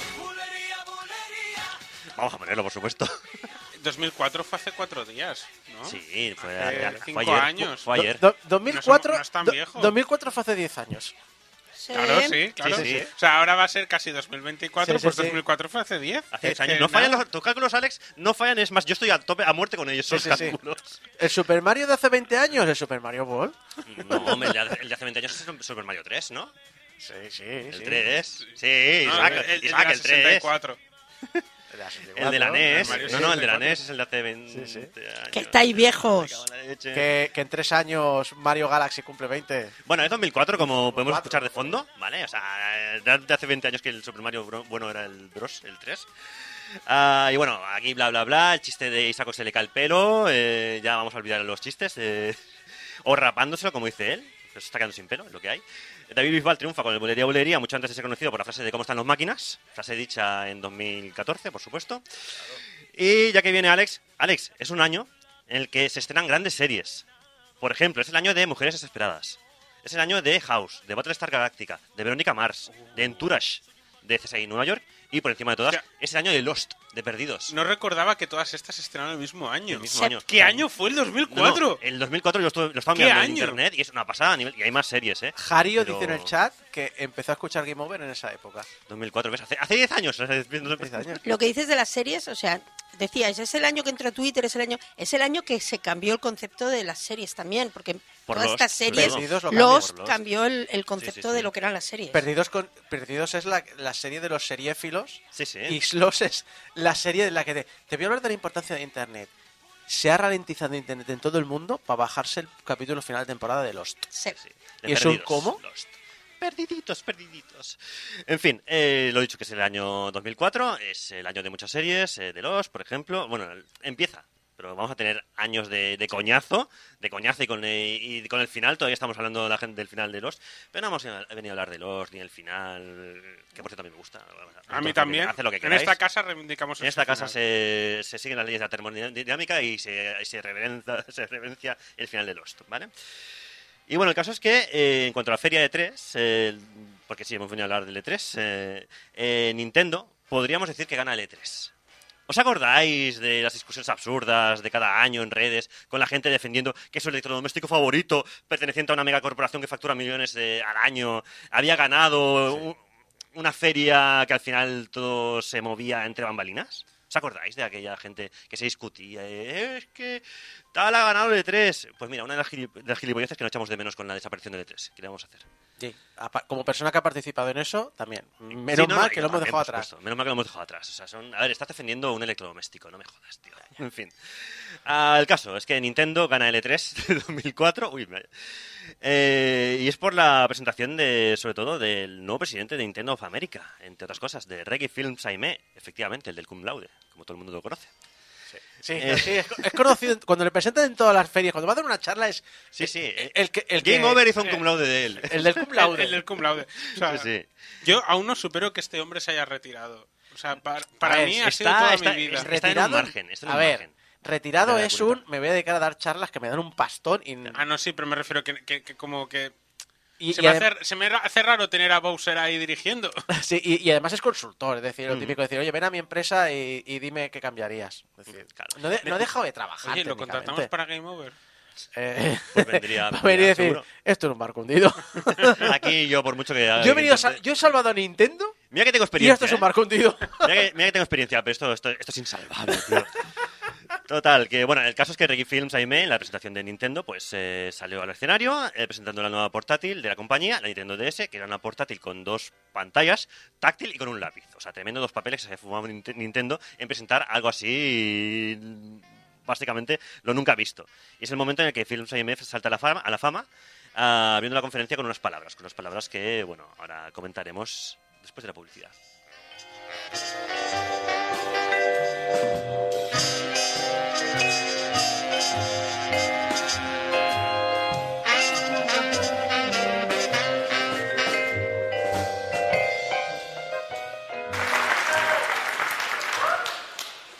My name is Reggie. I'm about kicking ass. I'm about taking names. And we're about making games. Mi nombre es Reggie, eh, vengo a patear culos, eh, vengo a apuntar nombres, es decir, eh, voy a hacerme con Arrasar todos, con arrasar todos. con todos, y vamos a hacer juegos para Nintendo, que esta es la frase que, con la que Reggie se da a conocer al mundo. Lo estábamos hablando ahora afuera de micro, que me parece muy curioso que eh, recordemos, que la gente se ha olvidado, recordemos que el final de la 64 y la época GameCube eh, fue la época de la Nintendo agresiva, de la Nintendo Mm, mm, edgy, de la Nintendo Hardcore, teenager, eh. Sí, sí, de sí. la de juegos de deportes extremos, de los mm, tatuajes tribales, Claro. de, de los juegos violentos. Entonces llega el nuevo presidente de Nintendo para cambiar el rumbo de la compañía y diciendo voy a arrasar con todo el mundo. Aquí he venido Hiperagresivo. a, a- a mascar chicle y a patear culos y se me ha acabado el chicle, básicamente. Y, y entonces Nintendo va y abre el mercado casual. Y te dice, mira, la Wii, mira la DS. O sea, es, es- es el, es, es el mercado agresivo cozi. cozi, No, eh, fue la trampa acogedor. perfecta. Hay un trampa detalle, perfecta. él vino a pegar culos, pero no dijo cuáles. Vino a pegar los culos de Sony y de. Microsoft y dijo, Exacto. ¿que Claro, habéis vendido 20 millones? No te No, no te preocupes, preocupes. eso lo hemos vendido nosotros Sujeta- en un fin de semana. De todas maneras, eh, la situación de Nintendo entonces era muy delicada. Vienen de un medio fracaso con la GameCube. O sea, la GameCube, que es la consola muy potente, bastante potente, de hecho. eh, claro, entonces el movimiento que puede hacer Nintendo era dos cosas. O competirles de tú a tú otra vez, intentarlo, con Sony o Microsoft, que están enfocadas en una guerra de por el HD, por los 720p, por los 60 frames por segundo. Y Jario, Jario nos ha recordado algo. ¿Qué? En, eh, hicieron una gira de rock en Estados Unidos, pero en España fue Nintendo más estopa. Eh, Ojo. Me, me parece un plan. De hecho, creo que te- Planazo, no, creo, planazo, de hecho, no me acordaba de esto. no, no, que- que ahora que lo Es dices, Yo la edad que tenía en esa época mm, Creo- no me enteré tanto. creo que tengo el DVD de Nintendo más estopa en casa. ¿Qué Que- dices? Es, No. es un- de, de catálogo, de estos que hacen de, de promoción. sí, sí. Creo que lo tengo en mi colección de catálogos. Con el tema del HD y de las consolas en esa época, hay un detalle que parece que no, nos, no tenemos en cuenta, y es que Microsoft es Microsoft Mm. Y Sony se dedica a construir chips y a desarrollar tecnologías para teles y para otras cosas. Nintendo partía de desventaja absoluta, máxima, a nivel tecnológico. No, no, yo- no, yo no iba- tenía la facilidad para poder desarrollar algo potente y económico. Iba varios pasos por detrás porque la, la anterior generación no le había ido bien. Con la, Cube, con la Cube no le fue bien. Entonces, ah, venían emergiendo muy fuerte Microsoft. Sony estaba en una situación de poderío en aquel momento porque las dos primeras eh, generaciones de PlayStation habían sido mm, arrasa- arrasadoras, ¿vale? Ahora llegaría la tercera, que ahora también comentaremos. Pero claro, la situación en la que estaba, o sea, tú ficharon a este hombre, a Reggie, para que fuera la cara de ellos en los eventos y aparte, para ser el presidente de Nintendo of America, y intentara salvar aquello, porque aquello era un barco, como dice, no como Game Over, es un barco que es un día, pero se podía salvar. Sí. Pero estaba Bueno, en una situación. Recordemos que siempre lo, que se ha hecho en Nintendo, es decir, Nintendo puede tener muchos problemas. O sea, si Nintendo, si tiene muchos problemas económicos y tiene que dejar el hardware, yo no digo ahora, hace 10, 15 años, lo que vale su catálogo de IPs, Imagínate. o sea, Sí, sí, sí. lo que si hiciera un Sega, le iría mil veces mejor que a Sega, porque su catálogo de IPs ya entonces varía mucho. Y ahora, Sí, sí, Sigue valiendo más. todavía. Y sin embargo, aún así no hacen un puto F0, pero bueno. Ni un Star Fox como el clásico. En fin, el caso es que a, a partir de ahora Reggie va a ser un actor muy importante, porque lo que os decía, ¿no? Va a ser la cara de Nintendo eh, en cada evento, en cada E3, debido a su carisma. Es un tío súper carismático y que ha sabido caer, caer bien al público. Además, es lo que tú dices, es un tío que podía haber chocado y decir, este tío que, que pinta en Nintendo, y sin embargo cayó no muy bien, sino excelentemente.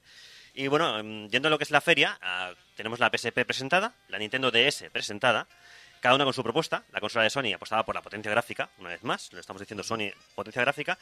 Y eh, Ni- Nintendo DS, en cambio, presentaba la innovadora idea de la doble pantalla. Una de ellas táctil, además. Eh, las dos consolas pues se vieron las caras y mostraron sus cartas. Y Nintendo, eso sí, trajo a la feria más demos jugables que la PSP. La de PSP lo que tenía era mucha demo técnica, mucho vídeo, mucho, mucho vamos a enseñar el músculo de la consola. Y la DS lo hizo muy bien porque trajo juegos directamente, demos de juegos. También es cierto que es una máquina. Esto lo dijeron, en la, esto lo dijeron en la 3DS, Más pero se, complicada de, de- exacto, pero se puede aplicar en la DS. Sí. Es una de esas máquinas que necesitan poner stands en todos lados, necesitan que todo el mundo pruebe, porque es una cosa que si no pruebas no puedes transmitir. Exacto. Es lo que pasa con cualquier tecnología que no sea convencional, que no sea habitual. Que si no la pruebas, no es como la VR, por ejemplo. Si no, si no, si no te, te pones un casco, no puedes vivir el Half-Life Alex, por ejemplo. ¿vale? O sea, de hecho, no, no- no puedes jugarlo de manera normal, ¿no? El Half-Life Alex. o- Hay un mod, pero un pre- pre-mod sí que era en plan de decir, puedo entender por qué me dicen que ese juego, el mod lo, lo destruye, tal, pero una vez que lo he jugado, es decir, eh, tiene cero sentido jugarlo con el mod. Y es, pero es algo insisto, es algo que si no lo juegas es imposible que llegues a comprender el concepto, porque ¿os acordáis cuando llegó el, la Nintendo 64 y el 3D y nadie sabía hacer el diseño de juegos en 3D y reempezamos de nuevo? Es decir, ¿por qué las plataformas 3D antes de salir Super Mario 64 eran una traducción de los 2D y de repente llega Nintendo y te dice los juegos en 3D necesitan este tipo de conceptos porque hemos experimentado el diseño de... Pues eso Bueno. es lo mismo. El diseño de juegos en VR que hace Half-Life Alyx es algo que, que no se puede trasladar al diseño de juegos con inputs tradicionales. Entonces, tienes que vivirlo. El por qué este enemigo me aparece aquí, el por qué me permites hacer estas cosas, eh, no tienen traducción a un estilo tradicional. El mod creo que ya está acabado Sí. o está a punto de acabarse, ya se puede relativamente jugar, pero si lo jugáis con tecla y ratón, el, el juego de repente pierde todo el sentido. De todas maneras, ¿sabes lo que es tradicional, Isaac? ¿Mm? Pedirle a Nintendo que te haga un Zelda. ¡Hombre! Eso es, vamos, ahí lo más tradicional del mundo. O sea, en cada de tres siempre había Y aparte- Miyamoto, y aparte- Miyamoto y mi Zelda. No un cerda cualquiera, No, no, no, no, no. porque el Wind Waker fue una puta mierda para niños.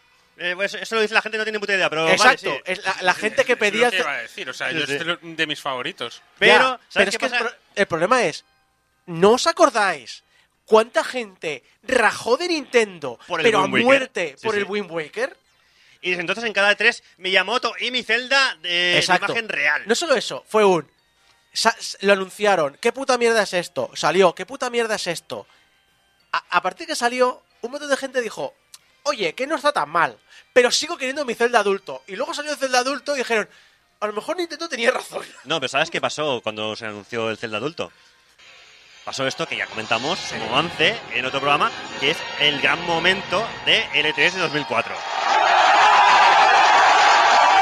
El público de la Rueda de la Fortuna también. A por el bote. Este es el momento, este es el momento en el que Shigeru Miyamoto, consejero de Nintendo creativo y persona que le gusta hacer el payaso bastante, la verdad, pues salió al escenario vestido de Link anunciando el Twilight Princess. Por fin ese Zelda adulto que la gente quería y el tío sale pues eso, con la espada maestra en una mano, con el escudo de Hyrule en la otra, Sí, pero con ante un chaqueta. público de la Ruta de la Fortuna pues exaltado hasta el con infinito. americana, pero Con bueno. que- bueno, con americana, pero con, y con su camiseta verde de eh, la seta De su- de Mario Bros. Del One Up, exacto, sí, sí. Y de todas maneras, eh, sí, este es el momento y además mola mucho comentarlo porque había que decirlo, pero que no se nos olvide que en aquel E3, este es el momentazo del E3, eh, de hecho es uno de los momentos top de toda la historia de, de los E3s, que es el de Miyamoto saliendo a anunciar el Toilet y la gente Sí. en el teatro, en el, en el, en el Convent Center este, eh, yéndose abajo. Y diez, minutos, y diez minutos más tarde intentando demostrarlo y no iba al mando y pidiendo a todo el mundo que apagara los móviles. No, eso fue en el Skyward Sword. ¿No fue en este? No, no fue en este. Aquí se enseñaron el vídeo y punto. Ah, vale, Aquí vale. enseñaron el vídeo, que además el vídeo es un pedazo de trailer. Ah, claro, no, porque claro, claro. es de Wii, este es de Estamos hablando, de, estamos hablando, bueno, Vale, el vale, me he también es de. Wii. Es que claro, es que pero mi piensa que momento este, Miyamoto es el, el de por favor. Esto Es- en mi casa funcionaba. sí, sí, este es 2004 y es- de hecho es un, juego, es un Zelda intergeneracional. Oh, sorpresa, esto no ha pasado nunca. No, ni pasará, ¿sabes? Un Zelda intergeneracional. O sea, es un Zelda pensado para salir en Cube y en la nueva consola, en Wii. De todas maneras, eh, desde Microsoft, que no se nos pase, que yo quiero, lo quiero comentar, lo estoy escuchando un poco de fondo, estaban trabajando en su próxima consola, la llamada Xbox 360, que por fin ya empiezan aquí a, a mencionar, y que incluso Peter Moore anunció la, la fecha de lanzamiento del Halo 2 con un tatuaje, no sé si te acuerdas de esto, Isaac, eh, que se hizo en el brazo con la fecha del lanzamiento del juego. O sea, se tatuó el logo del Halo 2, con el 2 ahí y tal, y la fecha que ponía noviem- noviembre del noviembre 9. O sea, la fecha de lanzamiento del juego. Y no será el primer lanzamiento que el bueno de Peter Moore se anuncie tatuándose en un brazo. También lo hizo años después con el GTA 4, pero bueno, eso es otra historia. Ah, yo qué sé, igual lo hace para cortarse las fechas, como el prota de Memento, no lo sé.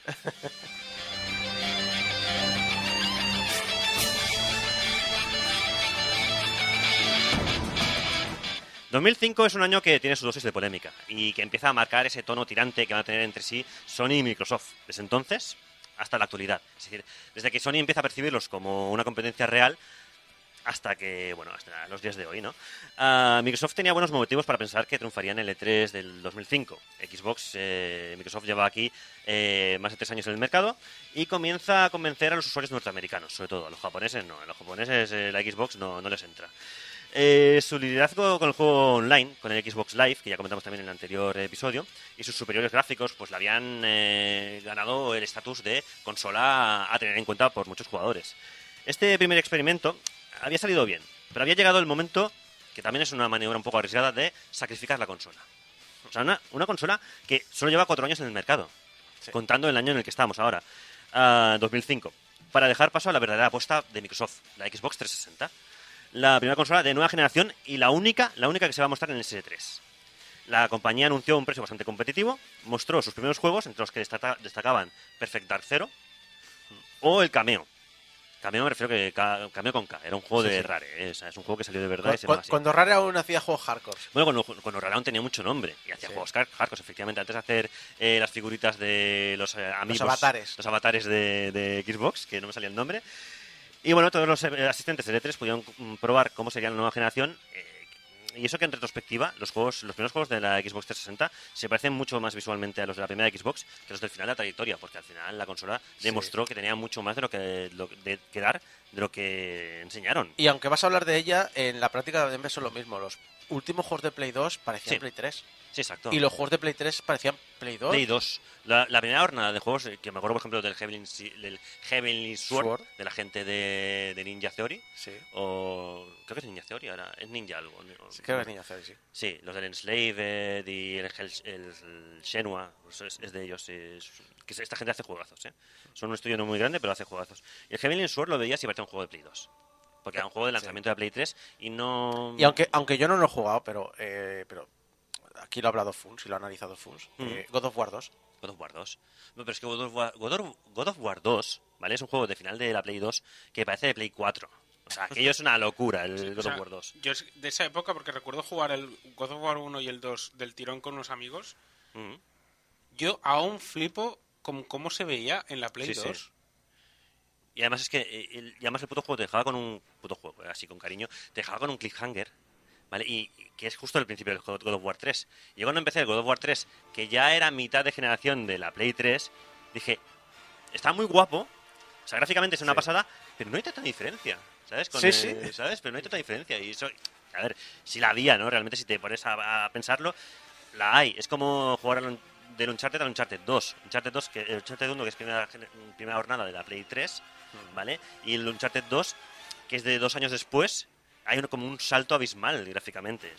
Pero bueno, pero volvemos al tema de lo que nos ocupa, que es 2005. O sea, muy guay Xbox 360, todo lo que se presenta y tal, pero hubo un problema muy gordo, muy, muy gordo, y el programa se llamó Killzone 2. Sí. Y con, esta, y con esto recuperamos una de las palabras malditas que mencionamos en la anterior entrega. Downgrade. Downgrade. El caso es que Sony decidió mostrar cómo lucirían los gráficos eh, de PlayStation 3 con la presentación de Killzone 2. Una presentación muy recordada. Es jugable, ¿eh? Sí, Sí, sí. sí, sí. To- Completamente jugable. Sí, sí. No, no, no. Ojo, se ve la Play 3, ¿eh? O no, uf. Se va a ver Esto- así, tal cual. Es, Se va así tal cual. es juegable. Yo he de decir, como alguien que lo jugó sin conocer toda esta polémica, a mí el juego me flipó y El me pareció está una bien. maravilla. No, no. Pero claro, es que si lo vendes como. Como el Es que parece una el- película, tío. Exacto, una peli. vendes como una Eso. maravilla, unos gráficos que no vas a tener casi ni en la Play 4. Claro, es que el problema es que la 360 se había mostrado como, un juego, como una consola gráficamente muy potente y de repente te sacan este tráiler de Killzone 2 que dices, pues si esto, pero si esto le da 100.000 vueltas a- Sí, al sí. Halo 2. Recordemos además que era la época en la que se dio súper importancia al, al chipset de la Play 3 Mm, mm, y que decían que iba a estar en teles y todo. Y la gente tenía la paranoia de que, claro, me voy a tener que comprar una tele Sony para Mm. jugar a la Play 3 porque tenga mejores gráficos. Eso también. O Por para que funcione. Otra, otra jugada de Sony, evidentemente. Sí, sí. Es claro, si te vas a comprar la, la consola Sony, cómprate la Sony Bravia. Que va, que va de puta madre con la, con la consola. Va a juego, ¿no?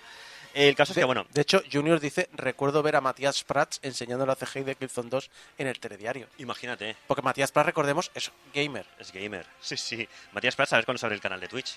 O de Kik, ya que, se- ya que se- Mucho está tardando.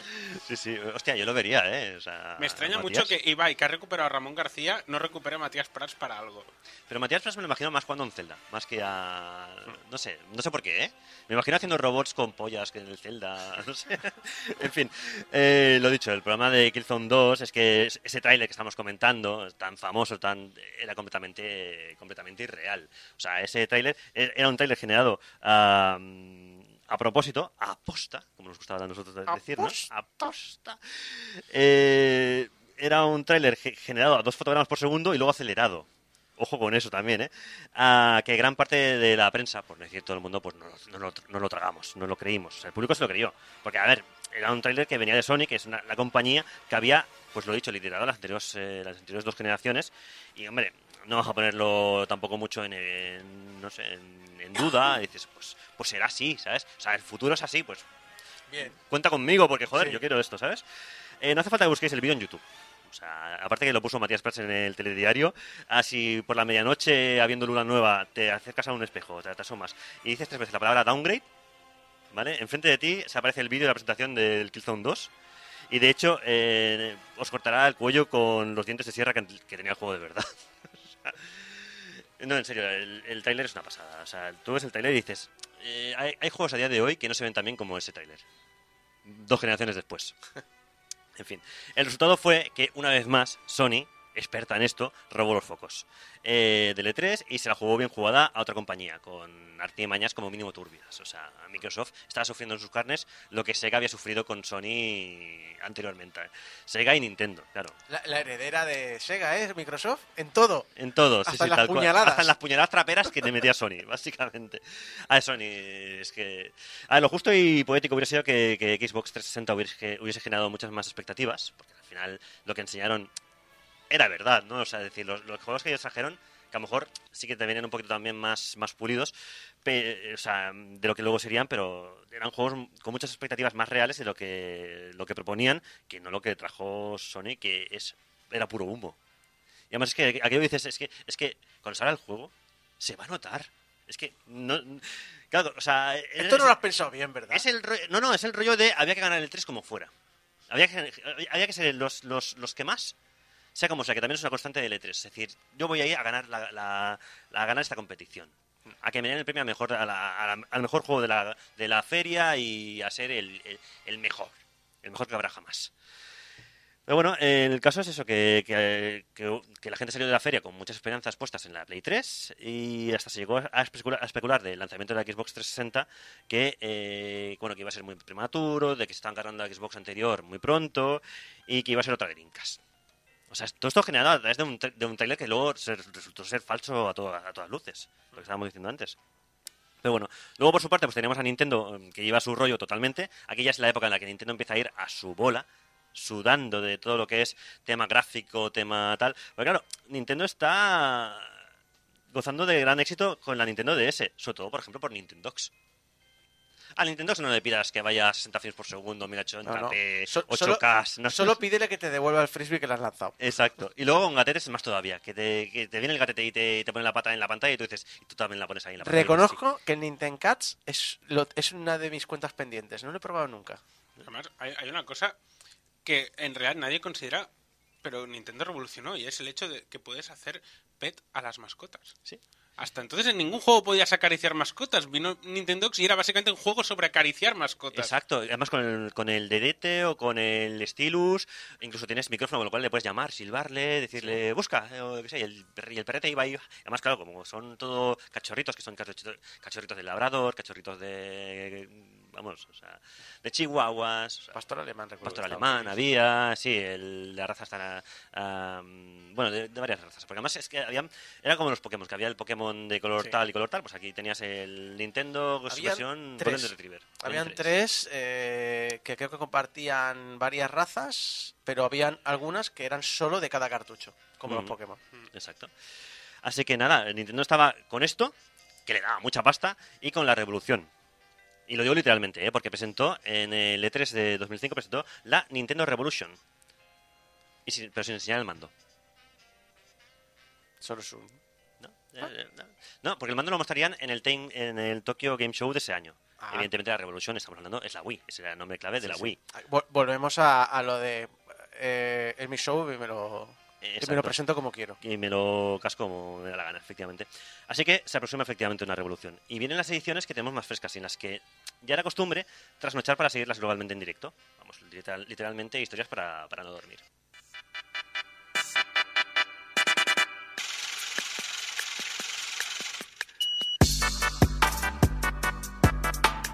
Counterfax aquí de golpe. Sí, no sé, ¿qué ha sido eso? No sé, la versión está trap remix de YouTube y tal. Ah, en fin, eh, la edición de 2006 fue es probablemente una de las ediciones de E3 más seguidas y más recordadas. Realmente, la nueva generación había empezado ya meses atrás, en noviembre, con el lanzamiento de Xbox 360 por fin. Pero la máquina de Microsoft había tenido muy pocos juegos en sus inicios y ahora al fin iba a tener compañía en este E3.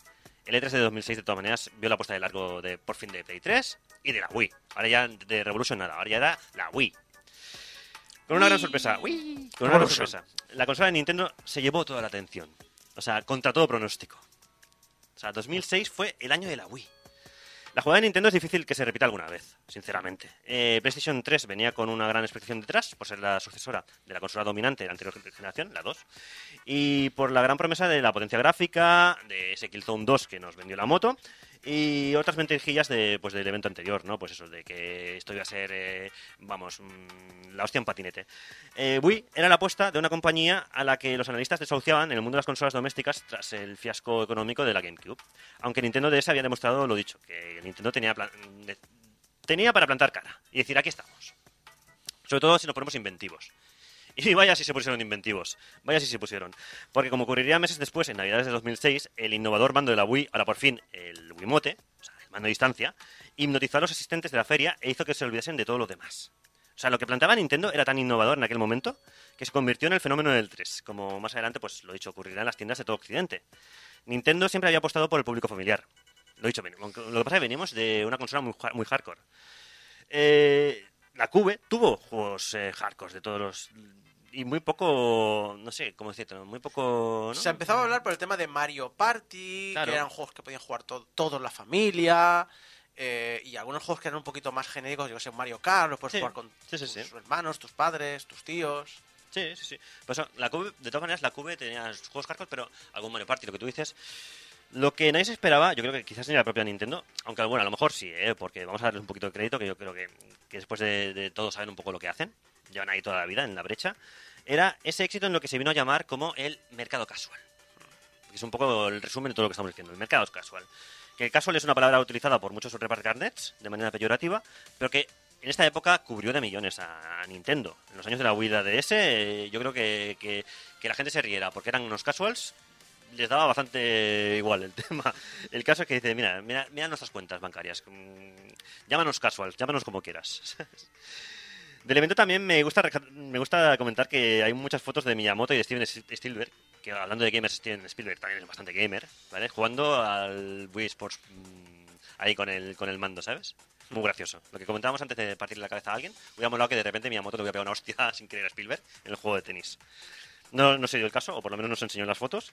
Y por otro lado, pues eh, Sony, tras haber robado el protagonismo de Xbox 360 en el año anterior, pues vivió en sus carnes el desastroso lanzamiento inicial de Play 3, porque Play 3 salió fatal. Entre otras cosas por, eh, el precio desorbitado, de 599 dólares, que además lo anunciaron en el evento, que también fue carne de memes, porque es como, wow, de repente 500, no- o sea, 600 dólares una consola. Era como, se nos ha ido la pinza. Y unos primeros juegos que, que no llamaban la atención demasiado, lo que estábamos diciendo. El catálogo de lanzamiento tampoco te, daba como para muchas alegrías. Salvo, bueno, a ver, se puede salvar una extraña demo de los creadores de Jack and Daxter, un juego que, bueno, bastante desconocido después, yo creo que nadie lo habrá jugado, que se llegó, bueno, se llegó a llamar Uncharted. ¿Vale? Fue lo único un poco rescatable de, de esa conferencia de Sony, que dejó a la gente un poco fría. Pero bueno, estos, por estos motivos, sobre todo precio, ah, pues no, no cojo Es que demasiado. 600 dólares hace 20 años. Hace 20 años, o sea, con la Ah, inflación. hoy imagínate. ya me parece cara la Play 5 y son 50 dólares menos. Sí, sí, sí, por eso te Y digo. la declaración de que la gente se hará horas extras para comprarse la consola aunque salga sin juegos. Ujú. No, no cayó bien eso, ¿eh? No cayó bien, demasiado bien, ¿no? Entonces, claro, entre eso y lo demás, pues Nintendo con la Wii arrasó bastante, arrasó mucho en, esta- en esa conferencia y lo que vendría, ese era el imperio de la Wii. Nadie se lo vio venir, pero vendría el imperio de la Wii. Aunque bueno, antes de acabar ya la sección de hoy, que ya se está acabando el tiempo, por desgracia, am, me gustaría comentar el otro meme de la conferencia de Sony, aparte del 599, que es el Giant Enemy Crab. Giant Enemy Crab era, fue un meme que aún se hace mucha referencia a día de hoy. Si no conocéis, es, eh, hace referencia a la presentación del juego Genji Days of the Blade, eh, dicha de 3, que básicamente eh, en una presentación hosteada por Kaz Hirai, el CEO de Sony, ah, Bill Rich, que era el productor del juego, declaraba que la trama del mismo estaba basada en combates que ocurrieron realmente en la historia de Japón. Y tal como decía estas palabras, de fondo en las pantallas de detrás se veía un puto cangrejo gigante asesino de tres plantas. O sea, con el que tenías que pegarte mano a mano. Bueno, mano a mano no, mano a pinza, ¿vale? Pero claro, eh, dices, ¿estás basado, basado en hechos reales? Por supuesto, por supuesto que sí. Sí, claro que sí. Claro que sí. Por mis.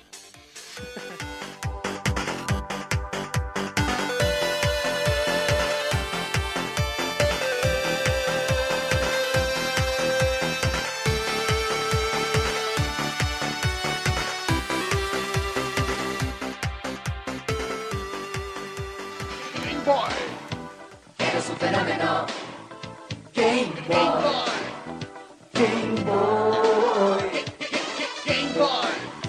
Game Boy. Eres un fenómeno.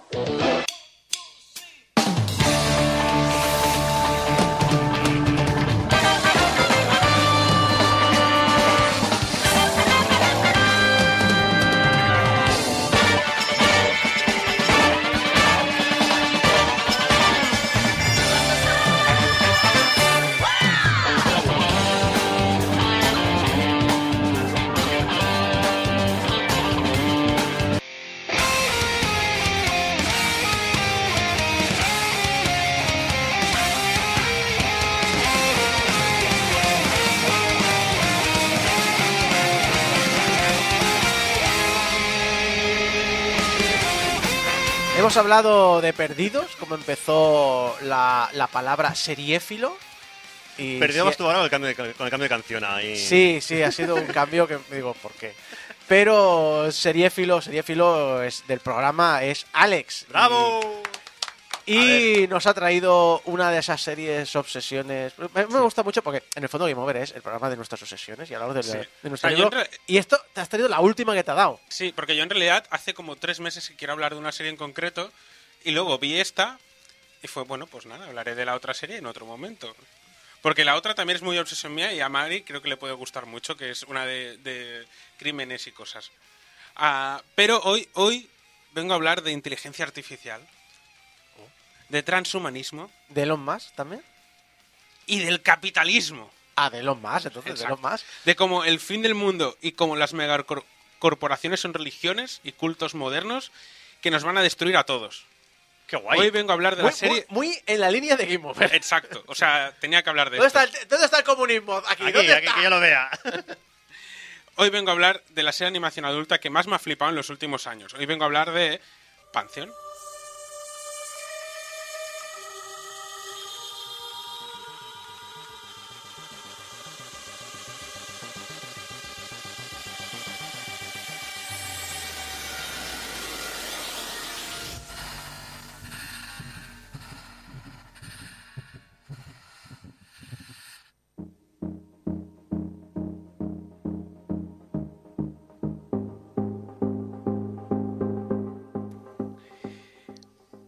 Y vengo cabreado.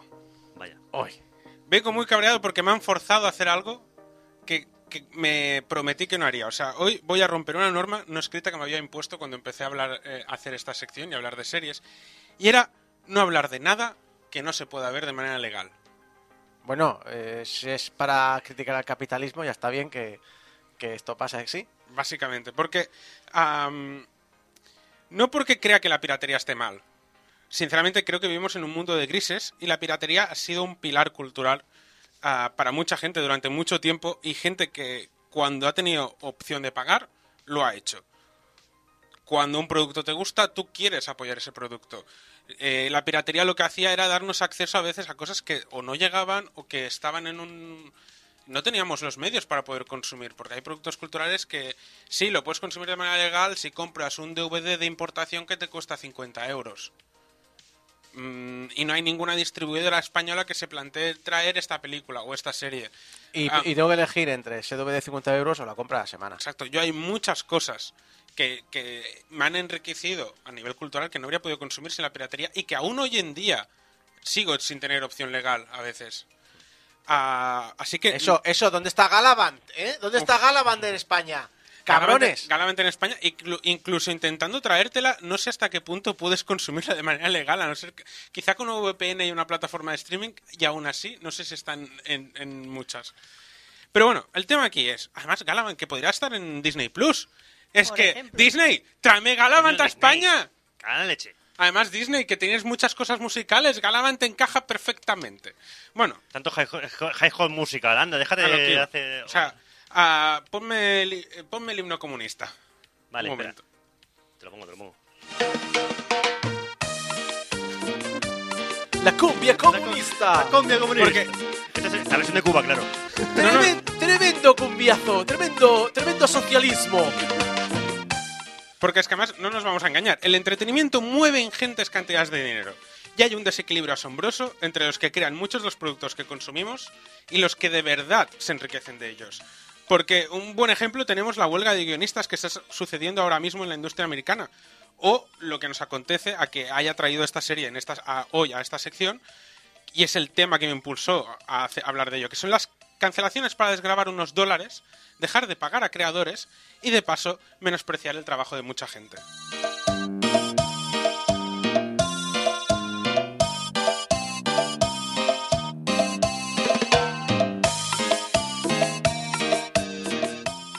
Creo que puedes cambiar el mood otra vez. Sí, Vamos a sí.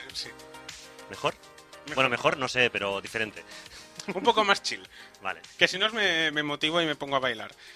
Hace unos cuantos programas hablé de la, toda la polémica que hubo con Warner, Discovery y con, con todas las cancelaciones que hubo para desgravarse impuestos. Y dije que eso marcaba un precedente muy grave que otras cadenas iban a empezar a hacer. Y entre ellas eh, pasé por encima y hablé de AMC, cómo guardó en la caja fuerte varias series, sobre todo esta, que le había aportado bastante éxito de crítica. A lo mejor no sé hasta qué punto de audiencia, aunque más o menos funcionó. Pero claro, no le dio la oportunidad de crecer y crear cierto público. Y además ya estaba en producción la segunda temporada porque estaba confirmada para dos temporadas. Pantheon no se puede ver de manera legal. En ninguna parte de este mundo. Ahora mismo. O sea, ha desaparecido de todas las plataformas en las que estaba y la producción de la segunda temporada paró en seco. No habrá una continuación. Así que pirateadla, compartidla y darle todo el amor que le ha quitado la cadena. Porque aunque no haya una segunda temporada, la primera es un tremendo viaje emocional que ya querían muchas series live action. Pero, pero, Alex, ¿se puede, ¿se puede ver sabiendo que la han cancelado? Pregunto, así inocentemente. El final es abierto, cierra un poco, pero aún así te deja, te deja ver hacia dónde irá.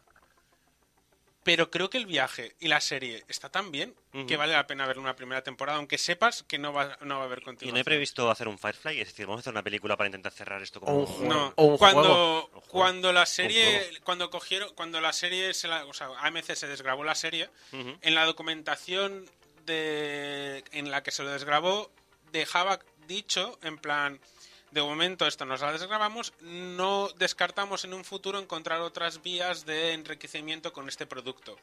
Pero de momento, tanto eh, la producción está cancelada y la serie está guardada en un cajón y fuera de cualquier plataforma de streaming. Si de repente se crea un fenómeno de culto o alguien consigue interesarse, se interesa por esta serie y deciden intentar recuperarla, Que ojalá, ¿no? quizá MC no descartaría vender los derechos, pero está muy complicado porque además estamos viendo en un contexto ah, en las que muchas plataformas están cancelando series, en las que las primeras afectadas de todas estas cancelaciones son series de animación. ah, series de animación que incluso algunas, esta Pantheon en concreto era cara de producir, por muchos motivos.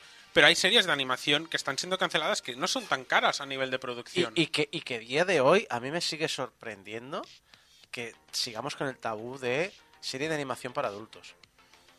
Sí. Que a día de hoy todavía... La animación es un medio. O sea, de hecho, eh, Guillermo del Toro cuando hizo Pinocho era una de las cosas que intentaba vender. Era un... ah, uso la animación como un medio más para explicar una narrativa y no es una película menor solo porque es- este- sea de animación. animación CGI, animación con marionetas, animación stop motion. Simplemente son maneras de explicar una historia, pero lo importante aquí es explicar una historia. Y Pantheon es lo que hace. O sea, Pantheon es una serie de animación producida por Titmouse, Ah, que hablé suena, de ella en la, en anterior sí, sí. sección. Habéis hecho los deberes. Hablando deberes, me suena. hab- Esto- hablando de sesiones. Ah, ¿Cuándo? Te- como estudio, te volvió loquísimo Ah, sí, por sí, es su que- creación, por su Pero es que, de es que tiene, o sea, tiene, tiene series muy buenas y hacen cosas bastante diferentes. O sea, además la filosofía de empresa es como muy... Eh, eh, la semana Muy pasada, cuando analicé Ghostwire Tokyo, analicé también quién estaba detrás. Y creo que la. sí, eh, mira un poquito la historia de Akumi Nakamura, porque también te va a gustar mucho por su filosofía de empresa actual, la que tiene ella. Es súper interesante. Yo creo que te- también te gustará mucho. No, pues que me tengo que escuchar esa sección aún. Pues eh, está por Titmouse y Craig Silverstein, que es eh, productor y guionista de series como Nikita, Bones, Terranova, La Zona Muerta, y de hecho es su primera incursión en la animación, junto con. apoyado en Priñonsky, el, el dueño de Titmouse. Am, y, se- y esta primera incursión fue dada un poco porque AMC había adquirido los derechos para adaptar las historias cortas de, la de una de las recopilatorios de cuentos de Ken Liu, que es un autor ah, asiático-americano, o sea, es, chino, pero se mudó a América siendo muy joven. Y eh, forma todo, gran parte de los capítulos y de la historia de la serie es- forma parte de la chica oculta. Ah, que en inglés es The Hidden Girl and Other Stories o algo así. En castellano está publicado como La chica oculta. Muy recomendable. Ah, Ken Liu en general es como un autor de... O sea, ahora mismo de ciencia ficción es de los autores mejor considerados a nivel global.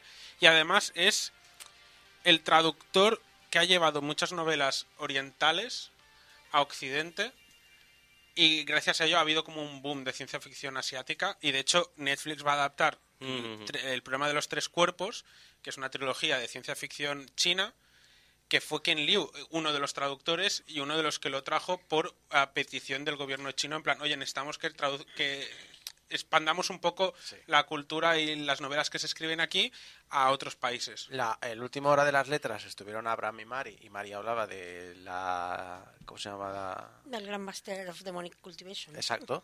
Y eh, claro, a mí la cultivación y demás, pues a lo mejor no me atrae tanto, pero dijisteis algo que me fascinó mucho los dos, que se ve que aparte del tema de cultivación, tema fantasía, estaba petando súper fuerte entre el fandom, lo típico de empieza entre el fandom, luego empieza a nivel mainstream y luego es global, eh, la ciencia ficción china. Y que tengo mucha curiosidad por ver esos puntos de filosofía de cultura asiáticas aplicados a ciencia ficción Yo me he leído el problema de los tres cuerpos, el primero, y es súper recomendable, ¿eh? Si te gusta la ciencia ficción... Tengo, tengo, tengo curiosidad por, por ver esto. Yo tengo muchas que quiero leer, entre ellas el problema de los tres cuerpos, pero sí que es verdad que ahora hay como un pequeño boom a nivel nicho de ciencia ficción y de, y de historias más asiáticas.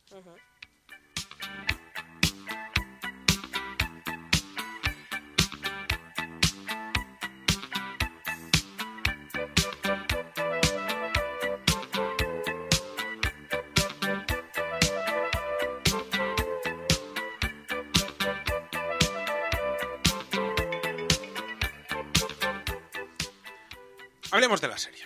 Eso. Pantheon empieza y se desarrolla en gran parte desde el punto de vista de una chica llamada Maddie, cuyo padre ha muerto de cáncer. Vemos cómo es acosada en la escuela y cómo reniega de su madre encerrándose en su propio mundo. Hasta que un día empieza a hablar a través de un chat que se le abre en su ordenador y solo habla con emojis, porque la otra persona solo habla a través de emojis. Y vemos cómo hay una comunicación. Luego ah, vemos que es... Luego se transforma en GIFs y luego en memes. No. Vemos como al día siguiente ah, parece que de, alguna manera esa persona ha hackeado cosas de la gente que le acosa y ah, como que le ha ayudado un poco en la escuela. Y a través de una conversación que hay a posteriori, en la que aparece su madre y la madre de ella ve la conversación de chats, la madre se escandaliza y se va, tira el ordenador al suelo y se va y hace una llamada de teléfono. Y en ese momento es como que la persona del chat es el padre de Maddie. Pero el padre había muerto de cáncer. Estaba llamando, estaba llamando a la Iglesia Católica para que exorcizara el PC. Claro, hay- eh, eh, si no tienes ningún contexto de la serie y ves esto, dices, vale, puede ser varias cosas. Puede ser que el padre esté atrapado, puede ser no sé qué, no sé Hostia, me cuánto. está, me estoy acordando de Frequency. ¿Sabes la peli esta de, de que contacta con el padre que se haya muerto en un incendio A por el través- bombero? a través de- a través de la radio? Sí, o sea, podría ir incluso por ahí los derroteros. Pero no, en realidad, sí, el padre había muerto. Padre de Madrid estaba muerto. Pero también era la persona con la que estaba hablando. Porque el padre, su mente fue subida a un ordenador. Se convirtió en una, intel- en una uploaded intelligence. Yo le diría una inteligencia cargada, una inteligencia virtual, no sabía muy bien cómo, cómo traducirlo, pero en una UI. Y rápidamente descubrimos que no es la única. ¿Una inteligencia almacenada? Algo así. O sea, sería como... Por el entorno me... Es, es una persona humana, una persona humana subida a un ordenador. Es lo- al final es transumi- transhumanismo. Es sí. ah, prescindir de las limitaciones del cuerpo físico. Si esta premisa os suena muy bien y no queréis saber más de Muy la serie, Muy, es muy ciberpunk, ¿eh? la- recomiendo que a lo mejor paréis ahora, os saltéis como 10 minutos o 10-15 minutos de podcast y lleguéis al final y a las conclusiones finales. Porque ah, yo sabía mucho de la serie, pero sí que es verdad que hay cosas de la serie que a lo mejor si las vas descubriendo a medida que la vas viendo, está muy bien. No es que vaya a hablar de spoilers, pero es que a lo mejor hay cosas que yo no considero spoilers que a vosotros os, apete- os apetecería descubrir viendo la serie. Los que estáis aquí en estudios vais a tener que Nos joder. jodemos, sí. La, la, la, la, la, la, la. Porque además es que solo con la premisa inteligencia humana virtualizada ya tendríamos un tema a explorar para una serie enorme y pro- profundizar en muchos temas. Pero es que además la serie profundiza en otros factores, en otros conceptos y tiene capas y tiene diferentes lecturas que poco a poco va desarrollando a través de los diferentes personajes que hay en la serie. Al principio de la serie ya vemos como David Kim, el padre de Maddie, cuando era joven, ah, le enseña a buscar la verdad a su hija, porque su hija le vino hablando de que las pirámides habían sido construidas por aliens, y entonces ves como el padre y la hija están en el ordenador y le enseña, mira, esto es así, esto sucedió así, las, pirámides se construyeron así. Siempre tienes, nunca has de crearte todo lo que te dicen de primeras, ni creerte todas las conspiraciones, siempre busca la verdad, siempre intenta encontrar lo que es verdad y las pruebas que de verdad sostengan esa verdad.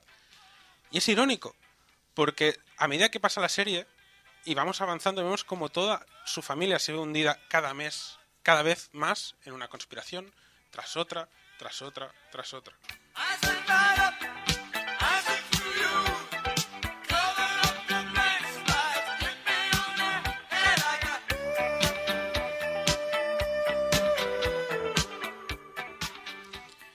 David Kim, el padre era empleado de Logarithmics. Logarithmics es la Apple de este mundo, por decirlo así. Estaba fundada por una versión ah, de Steve Jobs llamada...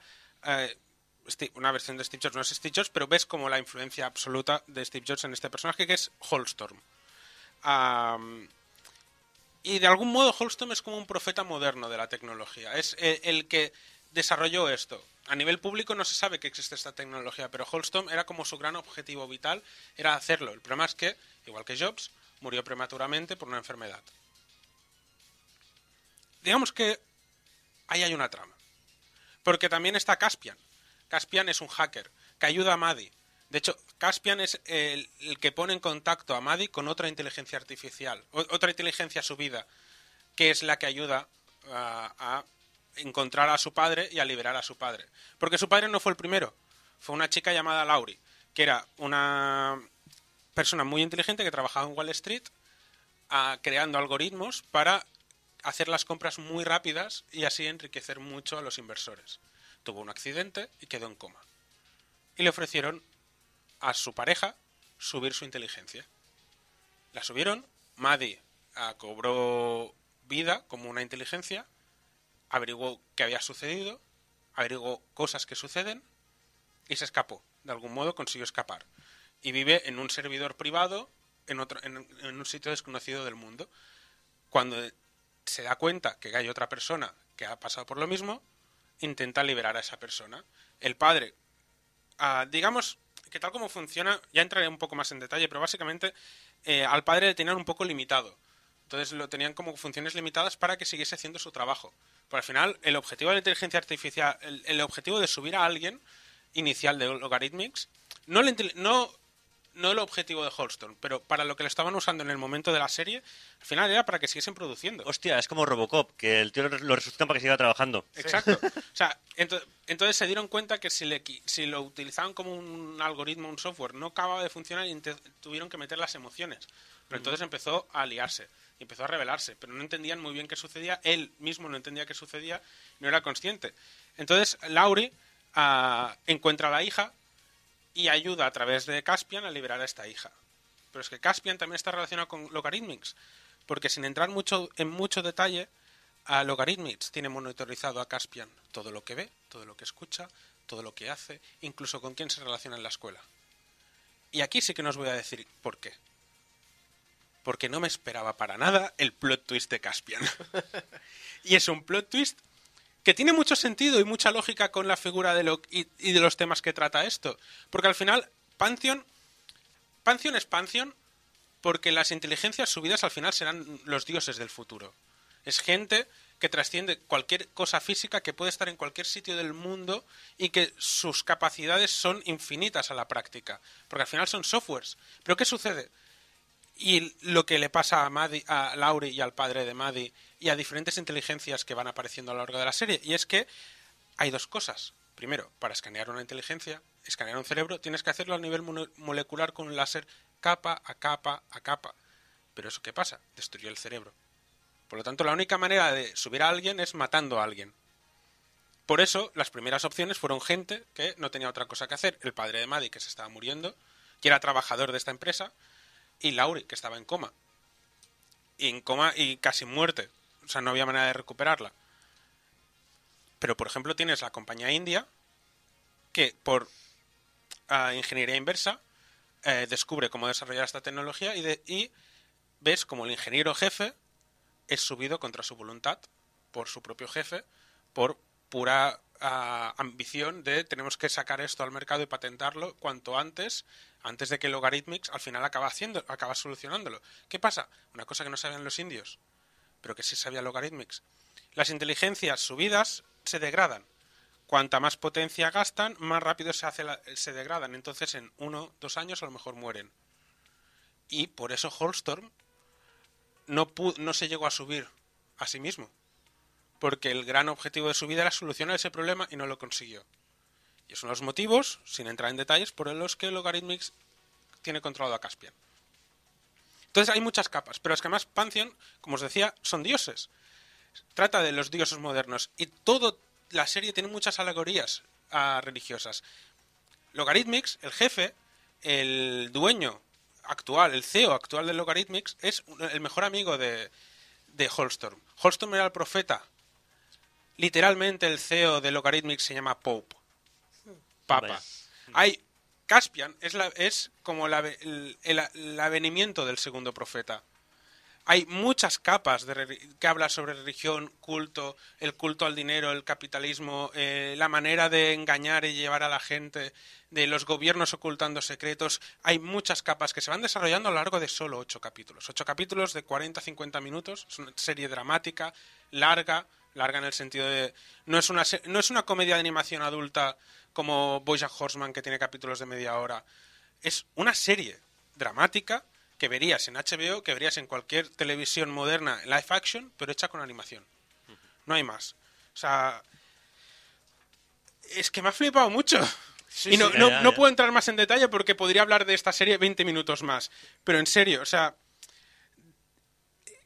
si os tenéis que quedar con una idea de lo que habla la serie es que dejando suficiente libertad, las empresas buscarán el modo de que sus empleados sigan produciendo incluso muertos.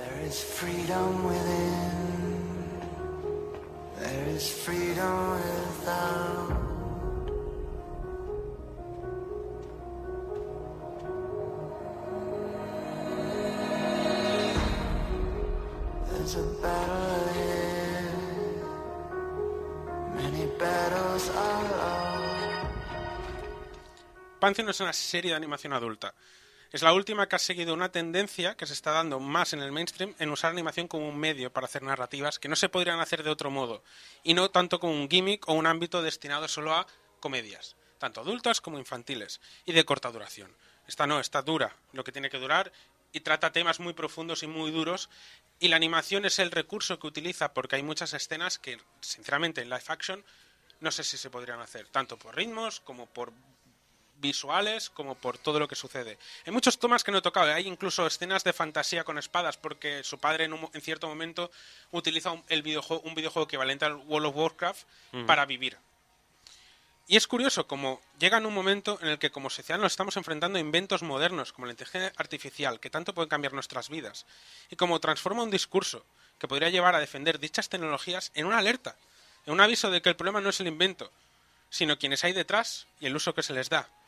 La carga emocional y humana que desprenden los guiones de esta serie son equiparables a cualquier obra de culto. Y a medida que la gente la vaya descubriendo, creo que de verdad se situará en ese espacio. Es una serie tan contemporánea como atemporal, precisamente gracias a que se centra en sus personajes y en sus evoluciones, y no simplemente enseñar escenas de acción y flipadas tecnologías porque sí. Soy el primero que disfruta de cualquier contenido de entretenimiento puro, sin profundidad, así que acción y flipadas para mí es mi mierda. Pero al final me quedo con las emociones y las historias que me mueven. Y esta me coge por dentro, me sacude, me lleva de viaje como no esperaba que me fuese a suceder. Por eso la defiendo, por eso pido que la veáis. Porque el trabajo duro de todos los que hay detrás de un producto de esta calidad merece, merece ser recompensado de algún modo, aunque sea simplemente haciendo que lo que nos querían narrar siga fluyendo libremente por Internet, como las inteligencias protagonistas de esta historia. ¿Y vosotros? ¿Os subiráis a Internet en el hecho de vuestra muerte por vivir un poco más con vuestra familia, a costa de quizás ser odiado o convertido en arma?